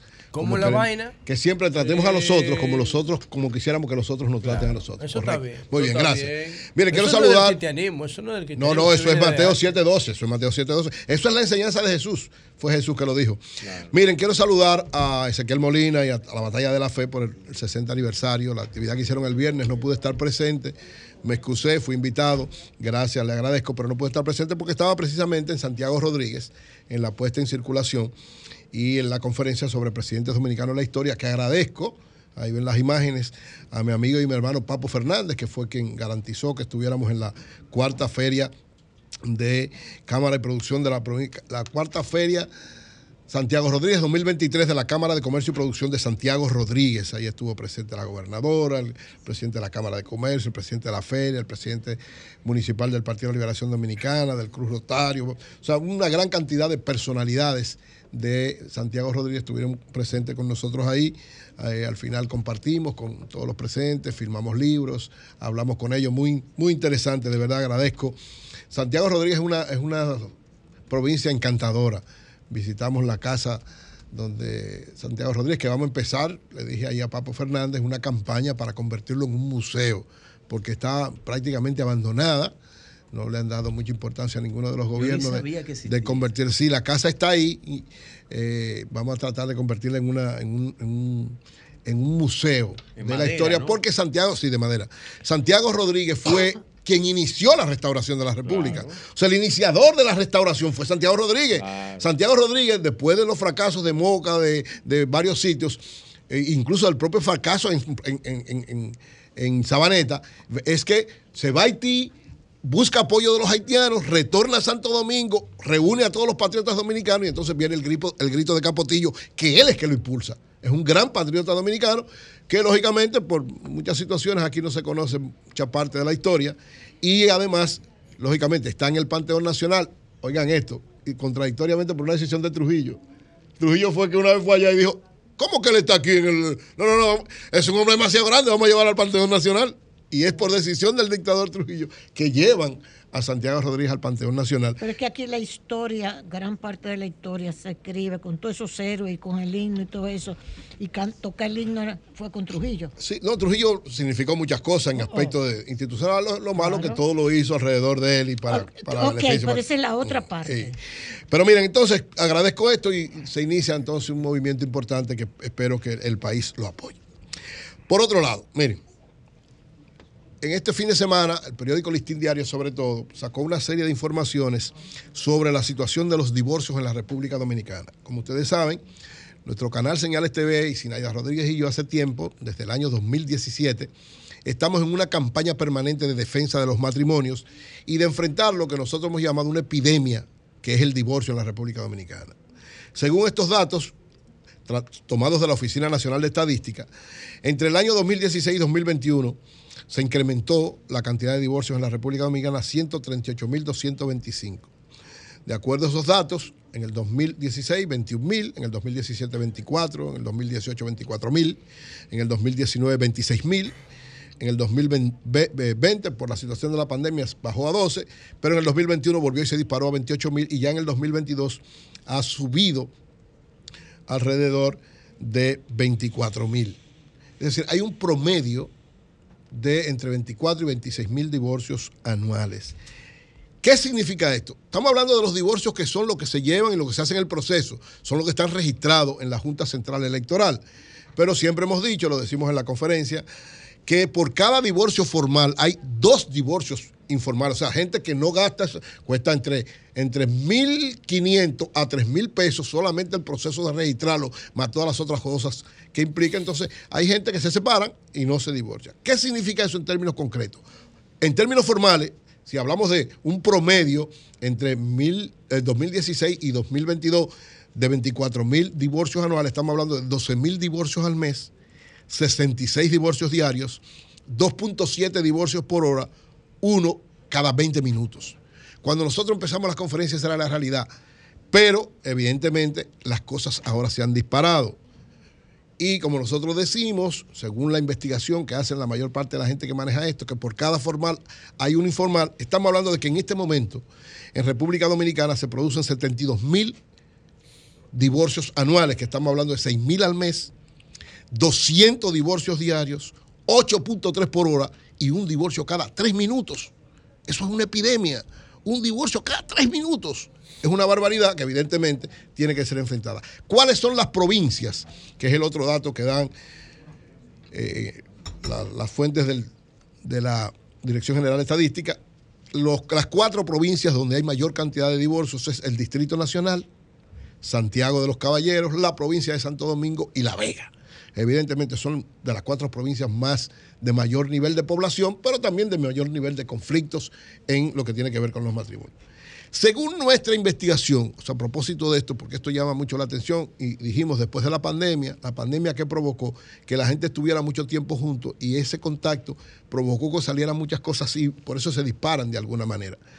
¿Cuáles son las causas fundamentales, de acuerdo a la investigación que Sinaida y yo hemos hecho y que planteamos en todas las conferencias que hacemos? Son ocho fundamentales que provocan todos estos divorcios, es decir, un divorcio cada tres minutos en República Dominicana. Lo primero es la violencia intrafamiliar, o sea, el maltrato, generalmente del hombre a la mujer. En algunos casos, ¿verdad? De la mujer también maltratan los hombres, pero en la mayor cantidad de los casos es el, número uno. Aunque, lógicamente, en los que se escribe formalmente no se pone, se pone eh, eh, incompatibilidad de caracteres, pero generalmente todo lo que es incompatibilidad de caracteres hay violencia física de por medio. Casi siempre. Eso es lo que dicen las estadísticas. Lo segundo, la infidelidad, que ya no es solo del hombre a la mujer, sino también de la mujer al hombre, fruto de la nueva realidad que viven las sociedades y la sociedad dominicana como parte de la sociedad del mundo. La tercera causa son los problemas económicos, que no quiere decir muchas veces que no hay dinero, sino no saber manejar el dinero. En, algunos casos puede ser que no haya dinero, pero en la mayor parte de los casos, según la investigación que hemos hecho, es que no saben manejar el dinero. Uno le esconde el dinero al otro, uno no es transparente en el dinero, uno no sabe cómo manejar las cosas y se le esconde situaciones que provocan con dinero y provocan entonces el divorcio. Cuarto, rutina en la relación. Es un tema que se maneja como una especie de eh, enemigo silente que casi nadie se da cuenta que de, de repente, por no compartir, por no darse tiempo de calidad, por no entender lo que es una relación de matrimonio, se va perdiendo todo y a final de cuentas son dos prácticamente enemigos que viven juntos y no se dan cuenta de que están juntos y se separan. El quinto son los problemas en el sexo, que no necesariamente es el quinto. El quinto. Pues es el primero mejor No, no, ese es el quinto. El quinto. ¿Y cuál es? Eury, yo creo que el quinto para ti. Bueno, según la, la mayoría. Ponlo en primero. Según yo estoy hablando según las estadísticas. Casos que. Pero ellos no dicen por qué me divorcio. Ellos nada más dicen incompatibilidad No, no, no. Siempre. Lo, que pasa es cuando tú tomas una muestra como esta, tú pones sin, sin nombre. ¿Y qué está por encima del sexo? Eh, lo primero, la violencia intrafamiliar lo segundo, la infidelidad. No. La problema económico, rutina y sexo. Sexo es el quinto. Ah, Primero, violencia intrafamiliar. Sí, luego, infidelidad. Problemas económicos. Y rutina. Ok, entonces infidelidad y rutina. Puede tiene, ser sexo. Tiene, que claro, ver tiene componentes. No, tiene componentes, pero no es solo eso pero yo diría si infidelidad está en segundo lugar, ahí en ah, segundo lugar estaría lo del sexo. Mira cómo claro No, porque oye, cuando decimos mira, yo sexo, te voy a decir una no, cosa. Pero, cuando, no, pero yo te voy a decir lo que yo he encontrado, lo que yo he encontrado en montón de No, pero pero déjame terminar no, es, pa, es para, ah, para que sea parte de la misma. Cómo no, cómo no, adelante. Mira, nosotros venimos de la naturaleza. O sea, nosotros venimos del reino animal. Pertenecemos biológicamente y taxonómicamente al reino animal. En el reino animal solamente hay dos razones por lo que una pareja se junta. No hay más, dos. La primera y las dos tienen que ver con la sobrevivencia. Con la sobrevivencia. La primera es la procreación, es el sexo. Y la segunda es el alimento. O sea, no hay otra razón en el entorno salvaje, en el entorno primitivo de donde nosotros venimos, que no sea la economía, la administración de los recursos y la procreación, el sexo. Tú ese, ese orden tú lo pones como tú quieras. En la sociedad humana, lo primero que se da cuando dos personas se atraen es el tema sexual. Y cuando entran en condición de pareja, viene la administración de recursos. O sea que siguiendo esa línea de pensamiento, lo primero en una relación es el sexo y lo segundo es la economía. Después de ahí tú puedes poner todo lo que no, tú pero, quieras. Mira lo que pasa, José. Pero eso es lo que no, se pero, da. Esos son aspectos transversales de todo, que es una cosa diferente. No, no, estamos hablando de causas que ¿eh? provocan, no, porque una cosa son elementos transversales, es decir, en una pareja lo fundamental de lo fundamental de una primero pareja. que es la atracción sexual. No, no, no, es verdad. Lo ¿Ah, no, es? no, la atracción sexual no es lo O sea, ¿cómo tú te conseguiste tu esposa? Primero te gustó. Por eso, pero no tuve relación. Lo primero es. Sí, no, no, pero ya eso es por, no, no, perdón. Eso, por eso es. la eso es un elemento transversal. Una, es una excepción, Eury. Porque lo primero es la atracción sexual, hermano. Yo dudo la mayoría de la gente de la iglesia llegue virgen. Eso es normal. No, no, ¿y cómo nacen tus hijas? Pero espérate, perdón. Estamos hablando de situación. Bien, no, es que eso el sexo es bonito. porque el sexo. Porque Oye, para tú hacer sexo no tienes que tener un matrimonio. No tienes que tener matrimonio. No, el punto de partida para una relación de pareja es la atracción sexual. física sexual. No, no sexual, no, al contrario. no, no, no, no es la No, no empieza, señores, no empieza por lo sexual. Lo primero.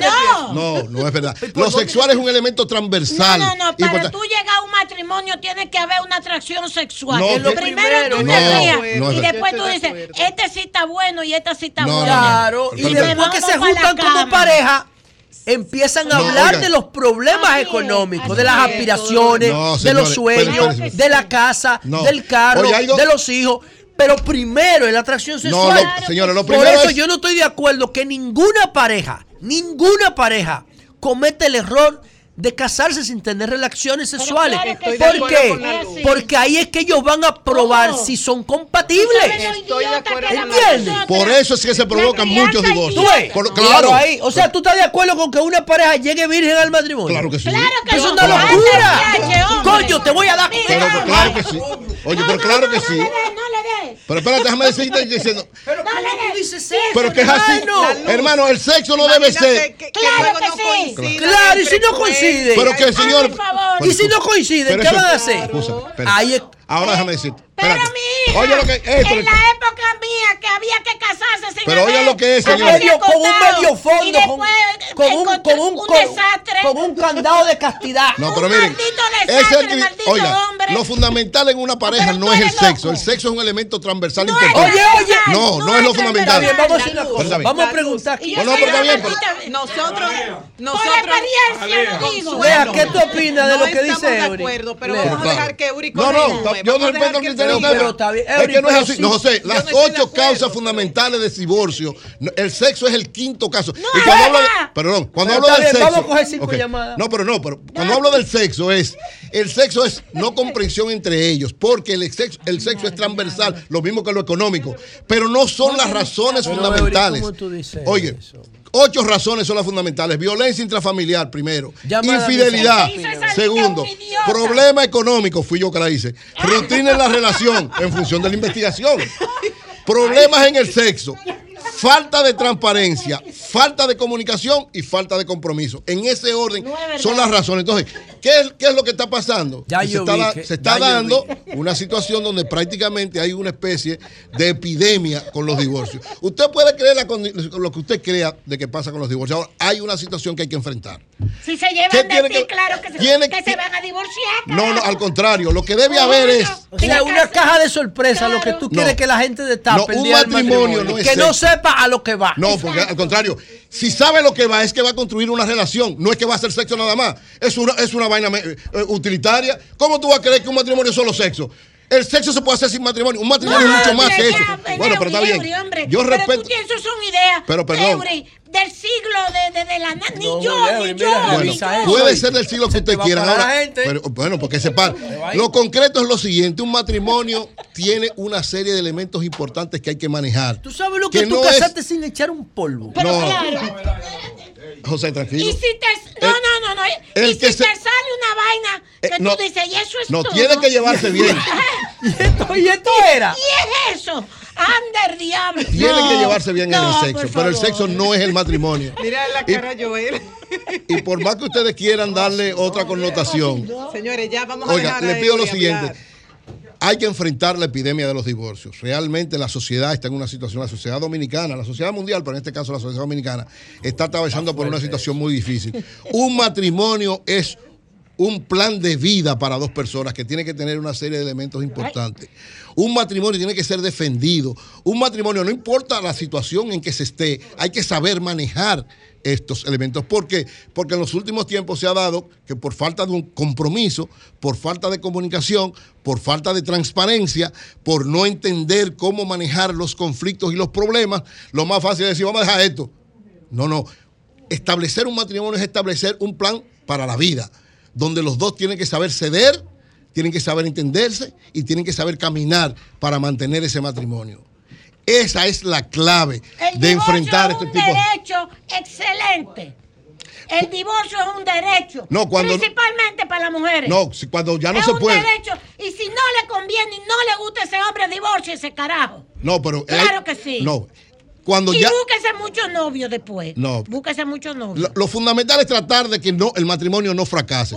Claro, hay situaciones donde llega un momento, o hay violencia, o hay un, no, pero una situación. No puede ser. Lo importante. la moral cristiana. O sea, después que el, imperio romano se estaba cayendo por toda la depravación. Y vinieron los cristianos, después que lo oficializaron, y crearon una moral cristiana que satanizaron el sexo. No, no, no, el sexo no. No, el sexo es parte... no, no, José. Lo el peor sexo... que puede haber un Estoy diciendo que es una de las causas de, la, de, los divorcios. El sexo es sumamente importante. Eso, Ahora, eso un matrimonio no es solo sexo. No, el que cree que un matrimonio es solo sexo está equivocado. Nadie está diciendo que es solo sexo. No, eso es lo que dijo José ahorita. No es solo sexo. La, la relación comienza. No, oye, oye, muy importante. La relación comienza por una, atracción. sexual. La hembra genera sí, en la naturaleza para atraer. Pero eso en el sexo, pero el matrimonio no puede empezar así. Y si empieza así. Claro que tiene que empezar así. No, no, no, está equivocado. Eh, pero esas son las leyes de la naturaleza. Bueno, pero no es leyes, José. Es que un matrimonio no es sexo nada más. Si fuera sexo. Ah, entonces, está diciendo que solo eso, pues pero eso es lo primero. No, no es lo primero. ¿Por qué se juntan? Es por la atracción. No, pero por la atracción no por sexo, es para construir todo. Ah, no, no, verdad. Señores, un matrimonio no es nada más para acostarse. Un matrimonio es para construir una vida. No. Eso? viene de, Hay parejas, mira, que en el proceso es que de la visión solamente se juntan para pero. José, no, pues eso no es matrimonio. El matrimonio bien. Pero no del matrimonio. Yo estoy hablando del matrimonio. Adolescencia. No, pero yo ¿Para qué se juntan dos jóvenes? Yo estoy hablando del matrimonio, José. Para darse un beso, para pero yo estoy hablando de para ir al cine. Yo no estoy hablando de todo eso. Pero matrimonio. Nadie habla de problemas cuando la relación está empezando. Pero yo estoy hablando de matrimonio. Eso viene después. Pero que yo estoy hablando de matrimonio. ¿Matrimonio qué es? Una se juntan dos personas para construir un proyecto de vida. Pero Ese ya proyecto una de. Vida, no, pero, no, ya está bien. una historia. No importa de dónde venga. Oh, pero, oh, oye, yo, duré casi dos años con mi, mujer antes de casarnos. Ya teníamos una historia. No, esos, esos son los criterios válidos, los que van a garantizar enfrentarlos. Eso es normal. Decidí también vivir con mi compañero antes Antes. Pero claro. Yo tenía dos años con mi mm. compañero. Bueno, finalmente, señores, para enfrentar pero, perdón. Pero antes para que tú vaina, revísalo. Mi punto de vista. No, revisa mi, mi tú. Punto de vista. No, no, yo tengo está 27 bien. años de casado. Usted está bien. Y yo tengo 36. Sí, mira, para llegar al matrimonio, primero tiene que existir ese amor que lo da el Claro. sexo y esa atracción, si no nos llega al matrimonio. No, pero eso, no, eso se complementa. Pero espérate, no, eso se complementa, pero cuando tú empiezas no, es con eso nada más. Después que tú tienes Que 40 nadie años está casado, diciendo que sea otra No, no, cosa. señor, el, otra cosa no, la el matrimonio no es solo sexo. tanto, El matrimonio. Nadie está diciendo que el matrimonio es solo sexo. Por eso. Comienza con el sexo. No, el sexo es transversal, es No es importante, transversal. pero no es lo No único. es transversal. No, no es Es transversal. lo No, fundamental. es transversal. No, no, no. Es el lo señores, si el matrimonio. Para juntarte. Para tú a tener sexo no tienes que tener matrimonio. Tú puedes tener sexo. Pero Ahora, el eso no es un matrimonio, matrimonio. la unión, lo que no. sea. Lo fundamental de un matrimonio es establecer un proyecto de vida y saber hombre, enfrentar juntos todos es los problemas. filosofía. De lo contrario, este, el divorcio, con criterios como el de ustedes, seguirá siendo una epidemia en la República Dominicana.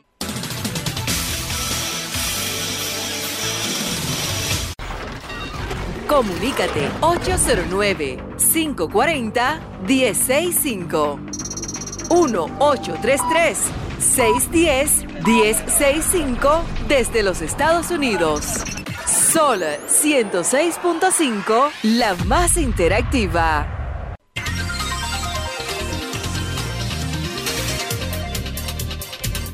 Diez 54 minutos. Vamos a ir la gente. Adelante, buenos días. Buenos días. Ahora tú y no abres el teléfono. Bueno, al contrario, al contrario, tú eres gente Eury. defendiendo que eso es lo correcto. Que un matrimonio Bueno. no es solo sexo. Virgilio se, Virgil- Virgilio se encuentra por ahí.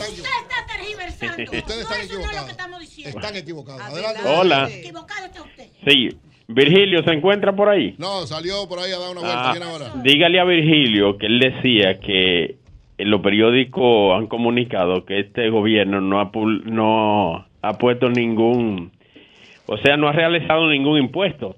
Dígale que verifique la luz. ¿Cuánto le han subido la tarifa? La licencia de conducir. La licencia de conducir le pusieron el doble de impuestos para renovación, pérdida, cambio de categoría y todo, solo para mencionarle dos. Que revisen para que vean. Bien, gracias, hermano. Adelante, buenos días. Buenos días, Eury. Adelante, hermano. Le habla Ricardo del sector de Herrera. Dímelo, Ricardo. Eury, estoy llamando porque este es el programa más, más escuchado en este país y Así en el es. mundo. Con relación a un tema que yo vengo denunciando, cuando rompieron la carretera de San Isidro, la tubería que alimenta esos sectores de los de los frailes segundo, eso lo han cortado, parece que la, la, la- la cortaron. Y esa gente tienen desde ese tiempo, óigame, esos camiones van y camiones vienen, como está este calor, la situación, la gente, como está la cosa, porque en este gobierno no, no oyen a nadie, manga por hombro que andamos. Oiga, Vigilio, adelante, buenos días. se devolvió. Se, Porque- se devolvió yo, porque, vez. yo porque tú estoy Buenos días, buenos días, Eury, buenos días. Sol. Buenos días. Adelante, hermano. Dani González de Brooklyn, New York. Dale, Eury, yo, yo quiero hacerle una pregunta al compañero Vigilio. Vigilio. ¿Usted cree que un presidente tan indolente como El Luis Abinader puede reelegir? Dime, Dani. Se puede Dani, reelegir, mira, Vigilio. oye, Dani, ven a vivir para caro, República Dominicana. Pero escúchame. Vigilio, espérate. Adelante, adelante. Pero ven a vivir para República Dominicana, porque en el régimen de, de- del presidente Biden, que es en el cual tú vives y pagas impuestos, eh, tú debes hablar de la política norteamericana también un poco. Pero si tú quieres hablar de la Sí, de aquí, ven para acá, vivir aunque sea tres o cuatro de- del días. impuesto- Del impuesto, del impuesto que lo paga tu presidente, que lo tiene el dinero. el Ven un par de días para acá. Ese presidente. Dani, para que tú veas Es cómo que la está comida está esto. muy cara. Pero qué Ay, cara ay, si tú lo compras en dólares allá. Eh. Es allá que tú tienes que quejártele que a está Biden. eh. Pero es a. Biden que tú tienes que quejártele, Dani. no Dani, quejártele a Biden que, que tú estás comprando la comida cara allá en Brooklyn. yo tengo, yo tengo En mi Brooklyn estás comprando la comida. Gracias, ¿Cuánto está la comida aquí? Es más, tú quieres que te haga una pregunta. ¿Cuánto está la libra de arroz aquí? ¿A que tú no sabes? Tú ves que tú no sabes nada. libra de arroz Ya, ya quítalo, hombre. 40 pesos. A 40. Eh, no es verdad. Usted no sabe a cuánto está la libra de arroz. Eso es mentira suya. No sabe. Adelante, buenos días, Vigilio, Vigilio, tranquilo. Adelante, buenos días. Buenos días. Adelante, buenos días. Día, Brito de las Américas. Adelante, camarada. Virgilio, Dime, hermano. Adelante. el- yo veo un anuncio del gobierno anunciando como logro del cambio, por ejemplo, en la prolongación de la extensión de la línea 1 del metro, ese cambio o continuidad. Lo otro es también el como logro el colegio experimental, el liceo experimental de la UAS, ese cambio o continuidad. No, pero eso es continuidad de gobierno. Pero entonces no le digan cambio, lo que él te dice. ¿Cuál No le. No, lo que pasa es que le- la, la expresión del, del, del Del- trabajo del- gobierno es el cambio, pero eso Sí, no tiene pero que ver con eso. Cambio eso significa tiene hacer la cosa diferente. Tiene. Adelante, Ahora, días. el cambio de, de los trabajos de las obras de grado a grado que se hacían en ese momento con respecto a ahora mismo, como son diferentes, No, no, sí, de sí. eso pudiéramos Esas hablar. obras ninguna se hizo grado a grado. No, no se hizo no, grado no, a grado, grado no. a gradísimo se hicieron. Buen día. No. El, met- el metro, el, el Sí, metro. buen día. Sí. Diablo. Ebri. Buen día, equipo. Señor, te Buen perdone. día, buen día. Sí, Merán, le saluda. Bendiciones, Dime, Consuelo. Merán. Bendiciones para todos. Igual para Mira, ti. eh, ser re- reiterativo con el presidente de la República, que se acuerde, por favor, de, de esta zona, del vertedero de Duquesa, para que se le busque una solución, doña Consuelo, para que eh, vivamos tranquilos Pero en el esta zona. Duquesa, eh, Merán, Sí. se le buscó primero una solución, más nunca se ha Sí. aprendido, más nunca ha tenido problemas. Sí, pero como, Eh, es como una solución momentánea. Y la, y la otra solución tiene que ver Sí. con eh, lo que el presidente expresó en un decreto que tiene que ver con los rellenos sanitarios y el, fi- el decreto del fideicomiso de los rellenos sanitarios. Sí, pero como le- te digo que el presidente de la República es un presidente visionario, Eso va, eso necesitamos que él se acuerde de, de este municipio de Santo Domingo Norte. Adelante, buenos días. Cuando se acaba la magia. No, porque si se acaba el amor es la rutina. Eso es una de las causas, la cuarta. los sueños de amor. Buenos días, adelante. Hay que dejar que sea el tiempo. Buenos días, José. Adelante, buenos días. ¿Y qué pasa? ¿No- no- ¿Dónde está la gente? ¿Qué pasó? Vilina Ábreme allí. mala. Adelante, buenos días. Al contrario. Buen día, buen día, Eury, ¿qué tal? Adelante, hermano. Todo bien, todo bien. Rafael Rosario, Santo Domingo Norte, el vocero de la base morada. Eury. Dale. Queremos felicitar al compañero René Polanco porque armando su estructura de trabajo y de campaña ha Ese colocado a dirigir su campaña al exdiputado José García. Es un trabuco que lleva René rumbo a la alcaldía, sin Muy duda. ¿eh? Gracias, hermano. Adelante, buenos días. Hello. Buenos días. Sí, buen día. Adelante. Sí, eh, sí, habla el profeta del barrio. Vigilio. este, hay- Dele la hay profecía, pro- Virgilio. Dígale. Sí, Vigilio, oye, oye la profecía, Vigilio. Eh, el presidente Luis Aminadel, él está pensando ir a la reelección, porque él no quiere ir a la reelección. Él está pensando en el 2024, en el 2028. Entonces, hay problema, Vigilio. Con la alianza, con la alianza que va a haber, Leonel Fernández va a pasar a la, la- a la presidencia. Va a haber una, una- una coalición demasiado fuerte, Vigilio. Así que cógelo suave, Vigilio, y que siga mejorándote. Está bien. Gracias. Adelante, Pero buenos días. otra cosa y los Bueno. números hasta Buenos ahora días. dan a Luis arriba, ¿eh? Buenos días. Sí, con Tranquilícense. respecto a lo que estaba diciendo Evi ahorita. El matrimonio no es una cartillita. Eso cada caso es particular. Sí, así O es. sea, tú no puedes decir que todo, si un matrimonio no es eso. Mire, sexo. Eso lo dice José, no yo. No, no, no. ¿Cómo fue? Yo lo que dije que el matrimonio no es sexo Es nada más. fundamental. Nadie ha dicho que el matrimonio es sexo nada más. Que es fundamental. No siga diciendo Mire. eso, Eury, que estás tergiversando lo que aquí se dijo. No, no, yo no he dicho eso. Para usted, No Yo he es dicho que el dice. sexo, espérate, que- déjame hablar. hable, Déjame decir lo que tengo que Adelante, adelante. Mira, Hable, el- hable. es para Eury. Eury, el sexo no es lo fundamental. No es para eso el matrimonio nada más, pero, es fundamental. Ah, Eso es verdad, pues yo estoy de acuerdo. Es Imagínate, imagínate que yo vaya. Eury se murió ya. Porque yo me, me, me hubiera casado con un eunuco. Exacto. No, pero el, el yo lo que dije que el, el pro- problema del sexo No es una de las problema. causas, el no saberlo manejar es una de las causas del divorcio. Sí, señor. Pues eso fue lo que yo dije.